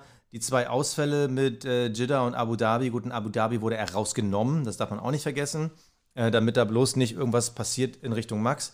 Also die Ergebnisse wurden besser, seine Qualifyings aber nur so auf einem mäßigen Niveau. Das war immer noch siebter, dritter, vierter, vierter, elfter. Also mhm. das, das, reicht noch nicht. Aber ich habe da Zuversicht. Bei dem anderen, über den wir jetzt reden, ist die Zuversicht ja. ja endgültig gestorben. Valtteri Bottas, er wird noch mal Dritter in der WM. Glückwunsch. Aber du hattest, sorry Valtteri, aber du hattest ähm, mit, bei der WM-Musik hattest du nichts mitzuspielen. Ja, und, ähm, aber du ähm. hast auch, ganz ehrlich, er hat, er, er, hat auch nicht so gewirkt, als hätte er mega Bock gehabt. Also er ist auch ein etwas kühlerer Typ, ja, keine Frage. Aber so richtig, also so, das Feuer hat mir irgendwie gefehlt bei ihm. Aber ich glaube, weil er halt auch schon lange wusste, das wird nichts mehr. Ich meine, du bist jahrelang im besten Team des Feldes und hast nicht im Ansatz eine Chance gegen deinen Teamkollegen. Das hat natürlich was von Frustration, weil du weißt, du bist der fucking Wingman. Ja, so muss man es einfach sagen. Und ähm, ja, äh, wir haben ja auch kein gutes Haar an ihm gelassen. Also er hatte mal seine Nein. Highlights, ja. Ähm, wir, wir kennen das, der hatte er mal ein Top-Qualifying, dann war der Start beschissen, ja, bescheiden. so. ja. Äh, ne, da haben wir auch oft drüber gesprochen. Und ähm, ja, so richtig, er war einfach, ihm hat immer so ein Stück weit Aggressivität gefehlt und ein Stück weit, ja, vielleicht auch dieses, dieses Supertalent irgendwie. Klar, ja, das glaube ich. auch das Gleiche gegen einen Fahrer wie Lewis Hamilton hast du es nicht leicht. Wir werden das nächstes Jahr bei George Russell sehen. Ich bin ganz gespannt, wie der sich gegen Lewis Hamilton schlägt. Aber klar, da kannst du natürlich, äh, da hast du es natürlich schwerer, als wenn du einen Teamkollegen hast, der Nikita Mazepin heißt. Ist ja logisch. Ne? Und dementsprechend, ja. Also, aber das Problem ist ja, eigentlich ärgert mich ja die Sache um Bottas, weil Bottas, wenn du mal wirklich in die Zahlen nochmal reinguckst, Bottas ist dreimal auf Pol gefahren. Dreimal. Also, äh, das, das zeigt ja, dass er schon weiß, wo das Lenkrad ist und wo das Gaspedal liegt und äh, wie man äh, halbwegs um die Kurven kommt. Aber jedes Mal, wenn er auf Pol gefahren ist, ist er halt weit weg von der Pol gelandet. Also äh, da war die Pol in Portimao, erster und dann wird er dritter. In Monaco, nee, Entschuldigung, äh, jetzt bin ich verrutscht. In Monza, erster und dann wird er dritter. In fucking Monza, wo sich ja sogar noch Hamilton und Verstappen abgeschossen haben. Also diese, diese Mini-Highlights, die er mal setzen konnte mit seinen drei Pols, am Ende kommt nichts Zählbares raus. Es waren halt immer, also die Starts waren immer seine Probleme. Ja. Also ich glaube, wenn man in die Vergangenheit zurückblickt, da war irgendwie einmal dieser Legendenstart, wo selbst die Stoppuhr gesagt hat, na, ob das alles so richtig war. Aber ich, ich kriege den auch nicht geknackt. Also ich, ich, wenn ich jetzt, stell dir mal vor, der hätte jetzt aufgehört. Wie würden wir jetzt über Bottas reden? Würden wir jetzt sagen, der war ein schlechter Fahrer? Der war kein Nein, schlechter Fahrer. Er war halt der ewige Zweite. Aber, ja, aber er war halt kein herausragender nee, Fahrer. Genau, das ist halt. Genau. Naja. Es tut mir irgendwie leid, weil ich den irgendwie. Ich, ich mag den ja sogar irgendwie. Ja. Naja, so ist es. Ja, dann lass uns doch mal zu den ganz, Top, ganz Top 2 kommen. Luis und Verstappen, ich glaube, über die beiden müssen wir einfach in Summe sprechen. Ja. Ja, also äh, das war der Kampf der Giganten dieses Jahr, punktgleich ins letzte Rennen gegangen. Dann ein unglaubliches äh, Finale gefahren. Luis die deutlich vorne die ganze Zeit. Dann doch noch mal in der letzten Runde holt sich Max Verstappen dann aufgrund diverser, ähm, naja, sagen wir mal Umstände. Äh, und und, und äh, da, da, diskutieren wir, glaube ich, heute nicht mehr so riesig drüber. Da haben wir alles in der Abu Dhabi-Folge abgehakt, was und wie Michael Masi im Zweifel falsch gemacht hat. Ähm, Worum es, glaube ich, heute geht, ist, die, ist der Sport und und nicht die, die Regelhüter. Und da muss man sagen, die beiden haben sich einfach nichts geschenkt. Und die beiden haben gekämpft bis letzte Rille. Max Verstappen, für mich in meinem Gefühl von den beiden, derjenige mit dem klein bisschen mehr Biss, beziehungsweise klein bisschen mehr Brechstange, vielleicht auch zu viel. Also ich habe ihn ja auch vor allem die letzten beiden Rennen, ähm, ich glaube, da hat er gemerkt, äh, da wird es eng, da habe ich ihn ja auch kritisiert in, in der Form, dass er einfach Dinge getan hat, die über das Sportliche hinausgehen, für mein Gefühl. Und da bleibe ja, ich auch bei der Meinung. Meinst. Also schwanzeln irgendwie nach links, rechts, links, rechts auf der langen Geraden, wenn irgendwie hinter ihm Lewis Hamilton aufgekreuzt ist, um zum Überholen. Äh, rausdrängen. Äh, also wir haben ja alles gesehen. Also Max Verstappen hat wirklich einfach alles gemacht und, und, und, und jede Grauzone Vollgas ausgenutzt. Äh, manche Sachen waren für mich auch keine Grauzonen, sondern ich muss sagen, da hat er einfach deutlich übertrieben, wurde dann aber nicht so eingegriffen von der Rennleitung. Also, ich finde, ein bisschen mehr Sauberkeit hätte ich mir gewünscht von Max Verstappen. Der ist ein grandioser ja, Fahrer. Jetzt, ja, Killer. Aber bewerte jetzt aber bitte nicht die Saison wegen der letzten zwei Rennen. Also, Nein. Also Max Verstappen ey, war dieses langsam, Jahr mit Abstand langsam. der beste Fahrer. Ja, eben. So, langsam. Ich bin mit meinem Monolog noch nicht zu Ende. So. Okay. Ja? Also. Ich lehne mich zurück. Genau. Ich lehne mich mal zurück. Äh, so, äh, was Max Verstappen eben, das wollte ich sagen, da wurde die Zeit halt ein bisschen knapp. Die Punkte waren eben sehr, sehr gleich und er wusste, shit, ähm, das wird nichts mit der äh, WM. Und äh, klar, du, du wirst der erste holländische Weltmeister, wenn es gut läuft, einigermaßen. Und da gibt es natürlich alles. Und ich glaube, deswegen hat er so ein bisschen über die Stränge geschlagen. Aber äh, natürlich, ganz klar, was der dieses Jahr abgerockt hat und was der rausgeholt hat, äh, Max Verstappen. Einfach immer wieder das letzte äh, das letzte bisschen Power irgendwie, da muss ich sagen, absolut Hut ab. Ähm, der hat was zusammengefahren, das war unterhaltsam, das war spannend, das war unglaublich beeindruckend. Und äh, ja, also wie gesagt, die zwei letzten Rennen, die muss man irgendwie ausklammern, weil die einfach, ja, kann, ich komme einfach nicht drum herum zu sagen, dass ich das nicht in Ordnung fand, wie er da gefahren ist. Aber alle, alle anderen Rennen äh, war einfach grandios. Und Max Verstappen ist, also, äh, also diese Fahrerpaarung, also Lewis Hamilton irgendwie im Mercedes, Max Verstappen, ich hoffe, dass das noch ein bisschen so bleibt. Und ich hoffe, dass die äh, vom Material her nächstes Jahr wieder auf Augenhöhe sind, weil ich kann mir eigentlich gerade nichts Geileres vorstellen, als diese beiden zu äh, fightend auf der Strecke. Muss ich ganz ehrlich sagen. Lewis Hamilton natürlich auch äh, crazy Fahrer, aber mach du erstmal Max Verstappen. Ja, also Max Verstappen, also eine herausragende Saison. Eine Saison für die Geschichtsbücher. Also er hat ja bei, bei Servus TV, wurde er gefragt, glaubst du, dieser, äh, das, diese Saison wird mal verfilmt, so wie das Duell mit Niki Lauda und James Hunt. Und er meinte, äh, das kann er sich gut vorstellen, weil es halt deutlich viel mehr sportliche Highlights hatte. Und was waren das für geile Highlights? Also unfassbar. Es war wirklich vom, vom Bahrain-Rennen, was ich vorhin schon meinte, mit diesem äh, neben der Strecke überholen, ja. bis hin, äh, wir, wir hatten den Crash in Silverstone, wir hatten dieses Aufbocken in Monza, wir hatten natürlich diese wahnsinns letzte Runde in Abu Dhabi, wir hatten harte Fights äh, in, in den USA, das war ja ultra knapp da. Wir hatten äh, Brasilien, was einfach geile Duelle waren da auf der Stadtzielgeraden. Das war einfach das Krasseste. Lewis Hamilton saß im besseren Auto. Max Verstappen war der bessere Fahrer. Es ist einfach, diese Saison kannst du nicht anders beschreiben. Was der in den Qualifyings rausgeholt hat, das war ja unfassbar. Und das beste Beispiel war ja äh, das Qualifying Saudi-Arabien, wo er das. Oh Gott, jetzt muss ich gerade überlegen. War das Katar oder Saudi-Arabien, wo er ihn in die Wand geworfen hat? Das war das vorletzte, ne? Das war. So. Jetzt muss ich nochmal kurz. Ausfall, das war. Unfall, nee, es war Jeddah. Es war, es war genau, das vorletzte Rennen. Saudi-Arabien. Genau. Und es ist unfassbar, wie der da am Limit operiert hat. Mhm. Und Saudi-Arabien hat ihn dann nur im Endeffekt die Bande aufgehalten, aber ansonsten im Qualifying also outstanding im Rennen.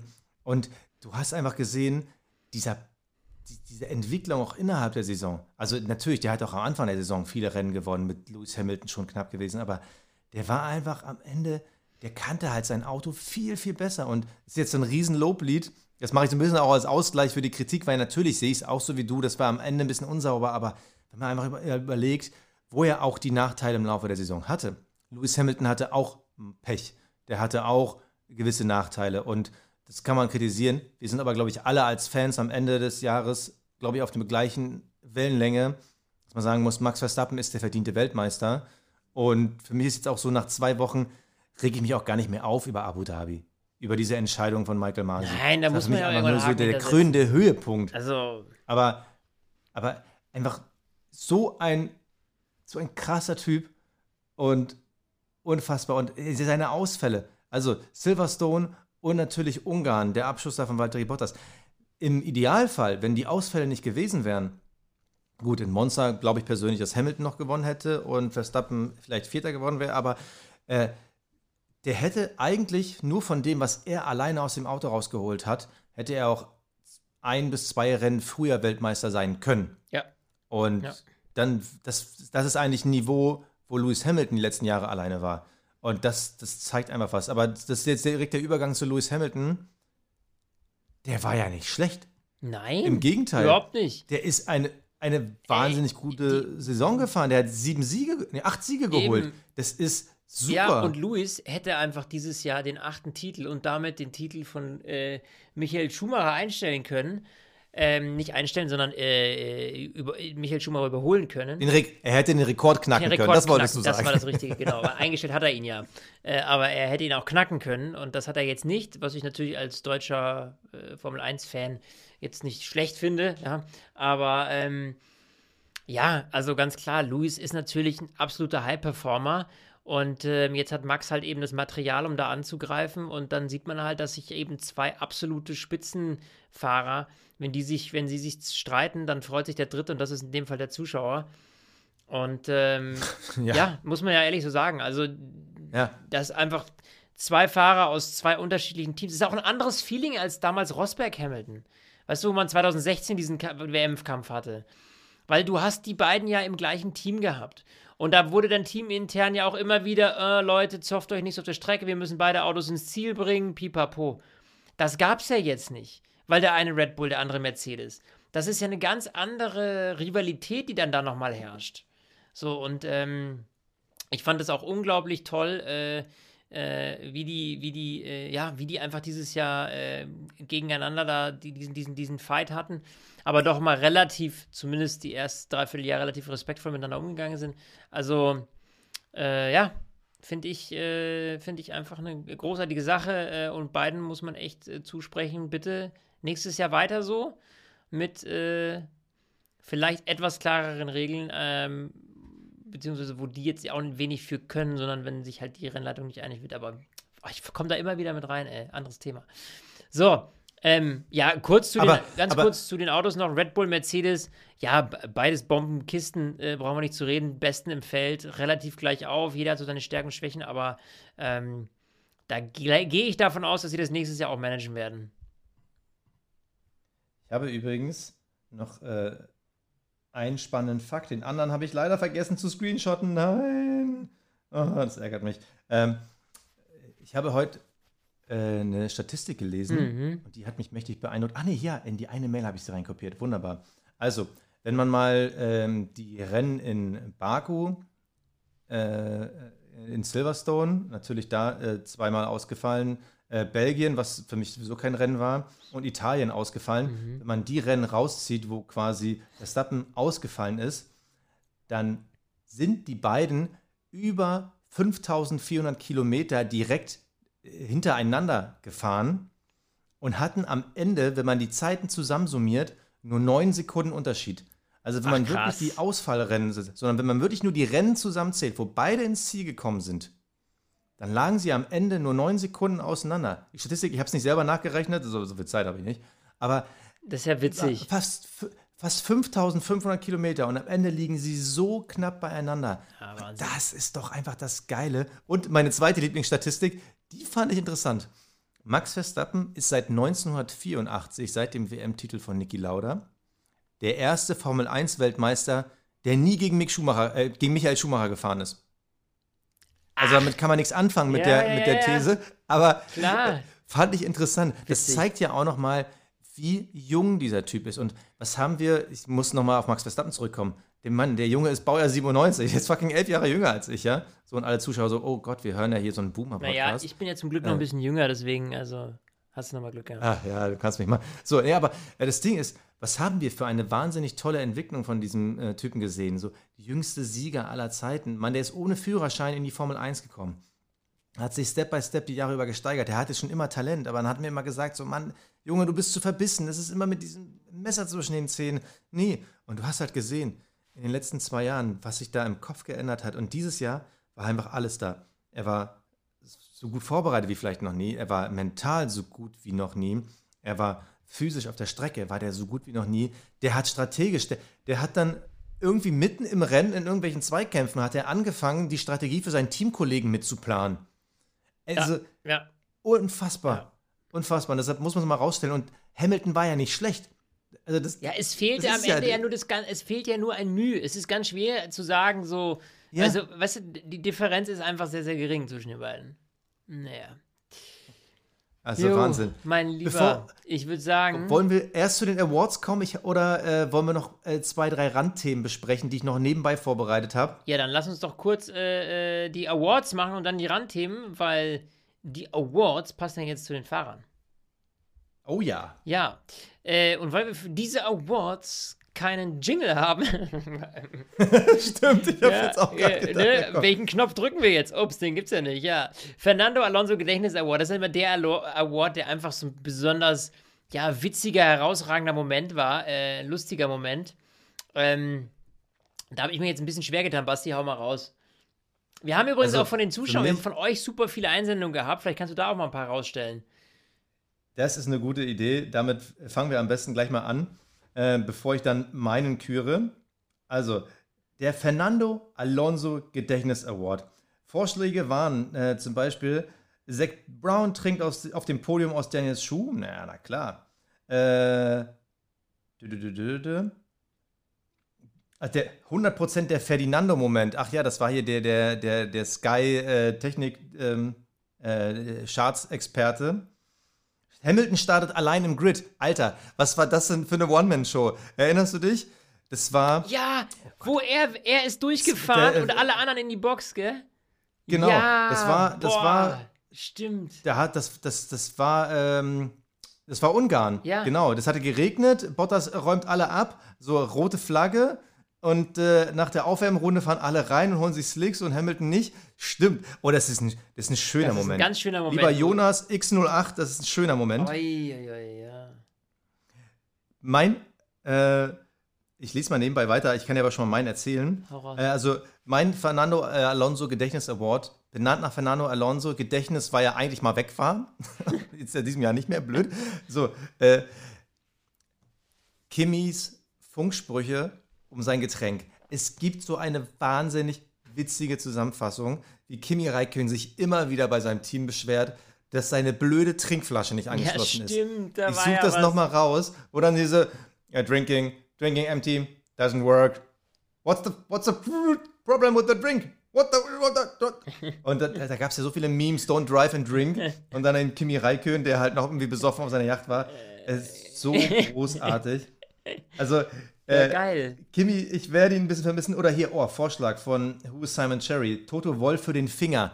Oh ja, wo er, wo er in die Kamera diesen, diesen Siegerfinger Ja. macht. Das war, glaube ich, war das ja, Brasilien? Ja, ja. Ey, also es gab viele, viele schöne, schöne äh, Fernando Alonso-Momente. Ja, einer, einer davon auch, ähm, äh, wo du gerade Toto Wolf erwähnt hast, ähm, der arme Bose-Kopfhörer, der äh, jetzt Oh, nicht mehr unter uns weilt. Der, also ich habe ja noch nie, das muss ich ja, das ist ja eigentlich, eigentlich, eigentlich eine- eines meiner Highlights gewesen, diese pure Wut, dieser pure Hass in den Augen von Toto Wolf, ja, wo er diesen, wo er diesen Kopfhörer ja dermaßen auf den Tisch pfeffert, ja. Er hat ja dann danach auch erzählt, dass da immer irgendwie so ein Typ steht, der nochmal einen Ersatzkopfhörer reicht. Äh, ich fand es eigentlich ziemlich geil. Und das zeigt einfach auch diese Emotion, wie emotional auch für die Teams einfach dieses Jahr war da vorne, weil die wussten, es wird scheiße eng mit dieser Saison. Und äh, ja, schade, Toto, würde ich sagen. Ja, Ja, wunderbar, dann haben wir den Award durch. Ja. So, jetzt decken wir uns wieder. Warte, wer ist denn damit? Ich mach den Jingle. ja, dann mach mal den Jingle. Oh Gott, wie schlecht. Das Kappal des Jahres. Äh, das Kapperl des Jahres, sage ich dir ganz, ganz offen, ähm, das ziehe ich äh, vor Max Verstappen. Für seine grandiose äh, Performance. Ihr wisst ja, das Kapperl des Jahres ist ja immer noch mal ein Ticken über dem Fahrer des Jahres. Ähm, weil Ja. das ist einfach das Niki Lauda Kapperl, was wir da ziehen. Und äh, da muss ich einfach sagen, da bin ich einfach sehr, sehr, sehr happy drüber, dass der Junge das aus diesem Auto rausgequetscht hat und dass uns so eine, ja, wie soll ich sagen, dass uns so eine Saison beschert hat, ja. Ähm, letzten zwei Rennen ausgeklammert. Basti. Ja, absolut. Also äh, kann ich nachvollziehen. Ich habe auch überlegt, ob ich Max gebe, aber einfach nur, einfach nur für die Erinnerung, für die Geschichtsbücher. Dieser Mann, der war besonders. Und jetzt ist er weg. Vielleicht kommt er mal wieder, vielleicht auch nicht, vielleicht ist ihm auch alles scheißegal. Aber Kimi Räikkönen, gefühlte 100 Jahre in der Formel 1, der, der ist schon Formel 1 gefahren, Hm. da hat Max Verstappen noch in die Windeln gemacht. Der ist schon- schon Formel 1 gefahren, da hat Fernando Alonso noch in die Windeln gemacht. Also der Typ, er war special, er hatte diesen Coolness-Look mit seiner Sonnenbrille jedes Mal, seine, Ja. seine Interviews. Vor dem Lebenswerk, vor dem Lebenswerk des Kimi Räikkönen ziehe ich das Kappel. Und äh, unsere Fans äh, bei Instagram, Alter, wie viele Kommentare, ähm, größtenteils Kimi und natürlich Max. Mhm. Also im Endeffekt genau das, aber auch äh, das Comeback von Alonso. Der Name Alonso taucht hier sehr oft auf. Ähm, ja, aber da hätte ich noch ein, zwei Sachen mehr erwartet für das Kappel. Mhm. So, ich würde sagen, Rubrik ist durch. Ja, dann Der Moment des Jahres. äh, der Moment des Jahres, Basti, ganz, ganz ehrlich, letzte Runde. Darf ich, darf ich ihn Ja, vorlegen? raus. Komm. Also mein Moment des Jahres, wie Max Verstappen auf Lewis Hamilton liegt. Wie die einfach diese Szene, Ja, beide fahren in Monster in die Schikane, äh, Bubs aufgebockt Und er landet auf Lewis Hamilton, landet auf seinem Halo. Danke übrigens, dass es das gibt. Äh, Das ist eine Szene, die werden wir noch in 20 Jahren sehen.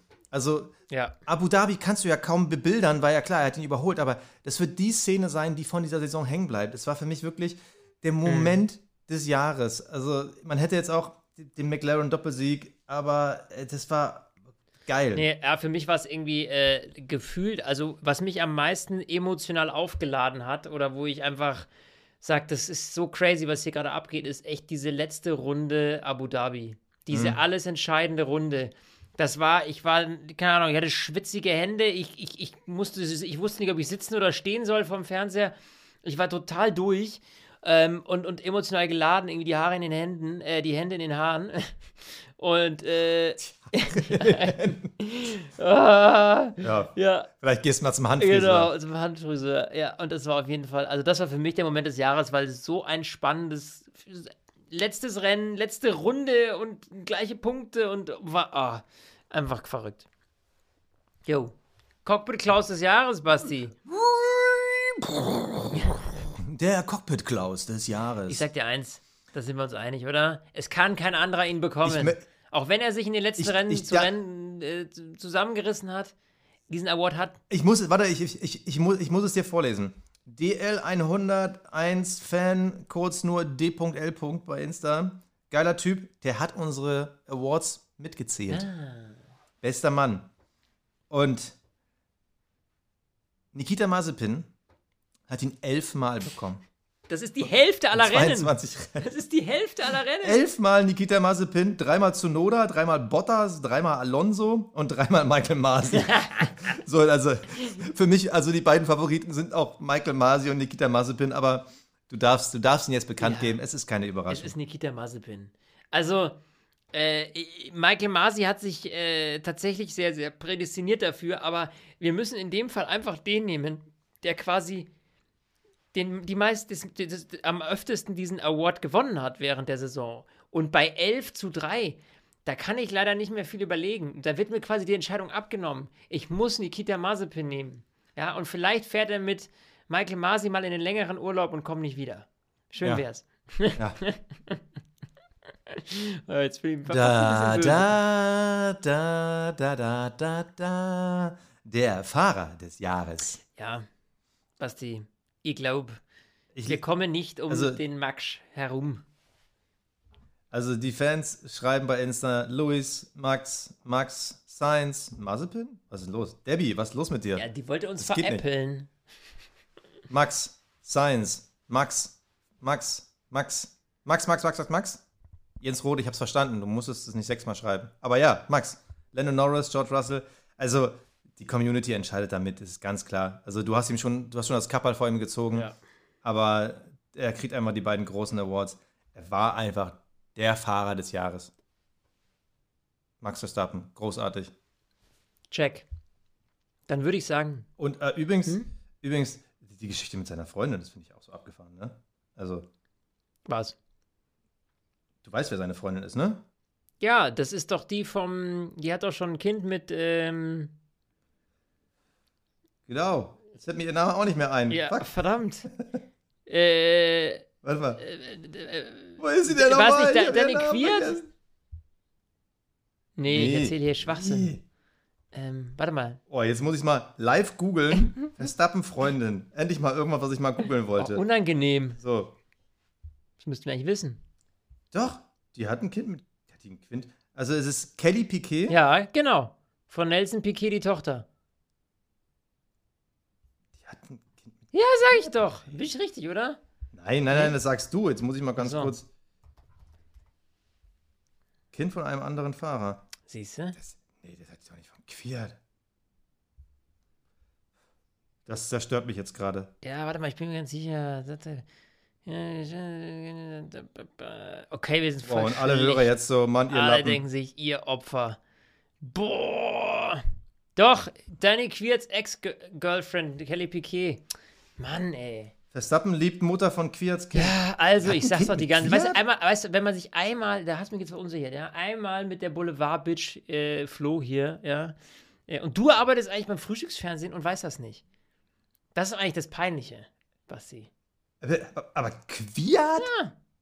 ja, du, jeder hat so seine Vergangenheit, sagen wir es so. Okay. Ähm, okay, so.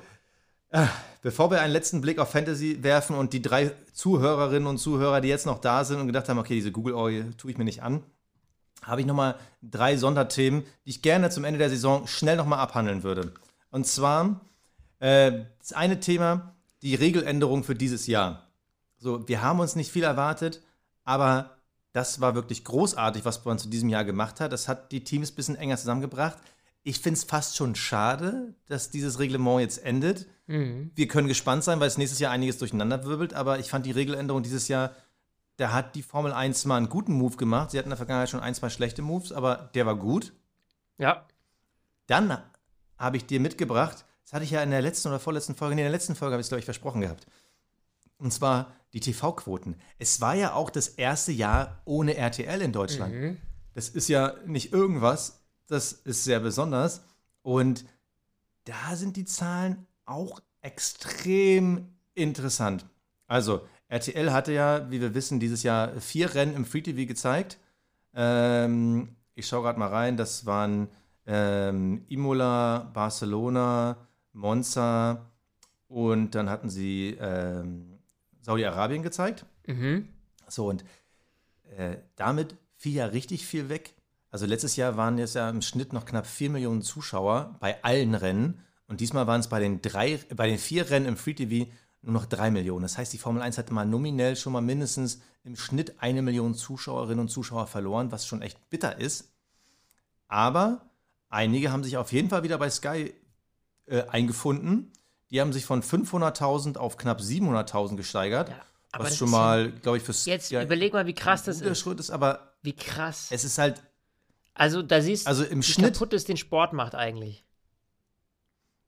Ja, was heißt kaputt? Also, das, das, der Sport kostet halt Geld und dafür musst du halt bezahlen. Man war halt ein bisschen verwöhnt, aber wir hatten halt letztes Jahr im Schnitt 4,5 Millionen und dieses Jahr hatten wir halt einen Schnitt, weil RTL halt so wenig war, von im Endeffekt 700.000. Das will ich damit sagen. So, die, so. Diese, diese paar Rennen von RTL mal ausgeklammert. Und das ist halt schon. Das ist schon hart. Heftig. Das ist schon hart. Also. Ey, da haben wir. Also wir sehen, das ist ja verrückt. Da gibt es ja mehr Leute, die sind den Formel 1 Podcast hören, als Formel 1 gucken. Kennst du andere Zahlen als ich? Aber was, was mir auf jeden Fall so ein bisschen einen positiven Blick in die Zukunft gibt, weil einfach wieder mehr Leute Interesse an dem Sport haben werden, wenn er halt wieder spannend ist. Und das scheint der Moment zu sein. Das Finale in Abu Dhabi haben bei Sky fast eine Million geguckt. Also knapp 300.000 mehr als der Schnitt. Das heißt also, die Formel 1, die hat in Deutschland noch Potenzial, wenn halt, wenn da halt Pfeffer drin ist, wenn da halt äh, Spaß am Sport drin ist, dann, dann guckt das der Deutsche auch immer noch gern. Ja. Aber wir müssen halt hoffen, dass es halt weiterhin spannend bleibt. Und äh, ich habe heute eine interessante Zahl gelesen. In den Niederlanden über 90 Prozent Marktanteile. Jeder Niederländer hat dieses letzte Rennen gesehen und ist da einfach komplett ausgetillt. Ja, du, ich mein, ganz ehrlich, klar, jetzt stell dir mal vor, Mick Schumacher in so einem Finale, in, äh, also, ich meine, ganz ehrlich, dann würde ich mir ein Jahresabo Sky für ein Rennen kaufen, wahrscheinlich. Nur um das zu sehen, ja. ja. Wahrscheinlich. Seriously. Also, wahrscheinlich. Ähm, ja, crazy. Naja. Was hast du noch im Gepäck? Ja, ich habe. Ich hatte äh, als letztes Thema hatte ich noch irgendwie Fia und Michael Masi, aber ich, ich glaube, ich will nicht Leute, mehr über die reden. Ich glaube, da ich glaub, kann man gerne mit Abu Dhabi rein. Ich sage euch eins, wir werden ja wahrscheinlich im Januar nochmal eine Spezialfolge mit den Mädels von Female One aufzeichnen. Und ähm, 100 Pro werden wir mit denen auch nochmal äh, über Michael Masi herziehen. Dementsprechend, ähm, beziehungsweise einfach mal äh, kritisch aufarbeiten, äh, ob wir mit der Arbeitsart und Weise von Michael Masi zufrieden sind oder nicht, um es fachgerecht auszudrücken. Und ähm, ja, was ich sagen will, eigentlich müssen wir, Basti, noch in Fantasy gucken. Wir müssen noch unseren Gewinner des diesen des, der, der Saison 2021 äh, küren. Und äh, hast du es gerade offen? Ich habe es offen. Willst du mal kurz präsentieren, was da los ist? Also, ich möchte mal sagen, diese Saison war krass. 736 Teams haben an unserer Fantasy League teilgenommen. Äh, das, das, berührt mich fast, ja, weil das, das, ist einfach krass, wie viel Bock ihr habt, da auch so Teil zu sein, aktiver Teil. Ich sehe das bei den Followern auf Instagram. Äh, ich sehe das an der Community. Das ist wirklich geil. Das werden wir nächstes Jahr wieder machen. Wir haben natürlich einen Preis ausgelobt. Patrick, lass dich überraschen, aber äh, ich glaube, es wird dir gefallen. Denn du hast nämlich die Fantasy League gewonnen. Mega. 4274 Punkte, damit knapp 16 Punkte Vorsprung vor dem Yannick, der auch immer fleißig schreibt. Das war eng, das war großartig. Und 4274. Dann suche ich jetzt mal mich. Such mal dich. Ich habe, ich habe knapp 300 Punkte weniger gemacht. Ich bin am Ende nur auf Platz 110 gelandet, was ich aber von 700 Teams, so muss ich schon mal sagen, finde ich schon Das ist okay. Gut. Das ist, das ist, das ist okay. Ja, das ist okay. Also ich, ich, ich will, ich, du eigentlich, können wir, wir müssen, du findest ja, es okay? wir müssen über mich gar Ganz nicht mehr, kurz. nee, wir, wir müssen gar nicht mehr. Also, sorry, aber von Platz 290 zu hören, dass Platz 110 nur okay ist. Ja, wir hätten also, dich jetzt auch gar nicht erwähnen müssen. Sorry. Ist alles in Ordnung? also, sorry, aber Also what Leute, fuck, Alter. Also, ihr wart äh, grandios, dass ihr mitgemacht jetzt- habt. Vielen, vielen, vielen Dank. Es steht jetzt. Ey, hallo, darf ich es nochmal kurz erwähnen? Es steht jetzt 2 zu 2 in unserer beider All-Time Fantasy Ranking Liga. Also äh, nächstes Jahr geht es halt wieder um die Krone. Richtig. Und das wollte ich jetzt nämlich auch gerade sagen. Natürlich werden wir wieder Ende Februar, Anfang März wahrscheinlich, wenn äh, die, die neue Liga rauskommt, äh, wieder eine Liga gründen. Also wenn die, wenn die neue Saison äh, losgeht, auch bei Fantasy. Und dann werden wir wieder, wieder spielen. Und dann wird es natürlich auch wieder einen Preis geben. Und ähm, ja, 736 Leute. Ich glaube, letztes Jahr waren wir 500. Jetzt haben nochmal über 200 mehr dazu. Also die Tausender knacken wir, wenn es gut läuft Wahnsinn. nächstes Jahr. Ich würde mich mega freuen, wenn ihr wieder mitmacht. Äh, grandios, hat super viel Spaß gemacht, auch mit euch mich zu messen. Ahnung, letztes Jahr war ich, glaube ich, Platz 9, jetzt bin ich äh, Platz 290. Das heißt, es ist eben alles immer offen, ja, genauso wie die Formel 1 und äh, es kann nur spannend werden. Ähm, liebe Leute, in diesem Sinne, wenn äh, Warte, bevor du, bevor du uns verabschiedest, wir möchten nochmal darauf hinweisen. Also natürlich nochmal Danke an Fan-Community und wir sehen halt Wachstum, Abrufzahlen bei Instagram, die Community, einfach nur geil. Fantasy, haben wir schon drüber gesprochen. Wir sind jetzt übrigens auch bei YouTube. Da werden wir richtig. auch im Laufe des Winters immer wieder äh, kleine Videos produzieren. Da geht es halt nicht im Schwerpunkt darum, die Rennanalysen immer direkt nach den Rennen äh, zu produzieren. Wir wollen da eher so kleine Infovideos. Das machen wir mal abwechselnd, mal zusammen. Also schaut da gerne rein. Ähm, folgt uns da äh, am besten, wenn man das Benachrichtigung aktiviert, dann kriegt man auch mit, wenn da ein neues Video kommt. Also da versuchen wir immer wieder so kleine Infos, News aufzugreifen, für die es sich nicht lohnt, dass wir uns hier eine Stunde 40, Alter, zusammensetzen, sondern da gibt es halt mal so fünf bis zehn Minuten Videos, mal schnelles Gelaber, bisschen Einschätzung. Also kommt gern zu YouTube. Äh, den Link hauen wir auch gerne nochmal bei Instagram rein und Flo, Alter, ich glaube, sie haben noch nie so eine lange Folge aufgenommen. Also, wir wollten eigentlich nur ein bisschen über eine Stunde. Ey, das hört sich doch keiner an. Also, in diesem Sinne, meine Lieben, macht's gut. Äh, bleibt uns treu. Wir würden uns mega freuen, wenn ihr natürlich dann auch nächste Saison wieder mit dabei seid. Und wir werden natürlich auch direkt wieder, wie gesagt, im Januar Special mit den Mädels von Formula One. Im Februar dann natürlich die Saisonvorschau, die Test-Highlights, mit allem drum und dran, die neuen Autos. Wir sprechen über eine spannende, spannende Saison, die kommen wird. Und ähm, ich wünsche euch jetzt auf jeden Fall mal einen guten Rutsch ins neue Jahr. Bis dahin, macht's gut. Servus. Ich habe nichts hinzuzufügen. Ciao, macht's gut. Stint, der Formel 1 Podcast. Mit Sebastian Fenske und Florian Wolzke.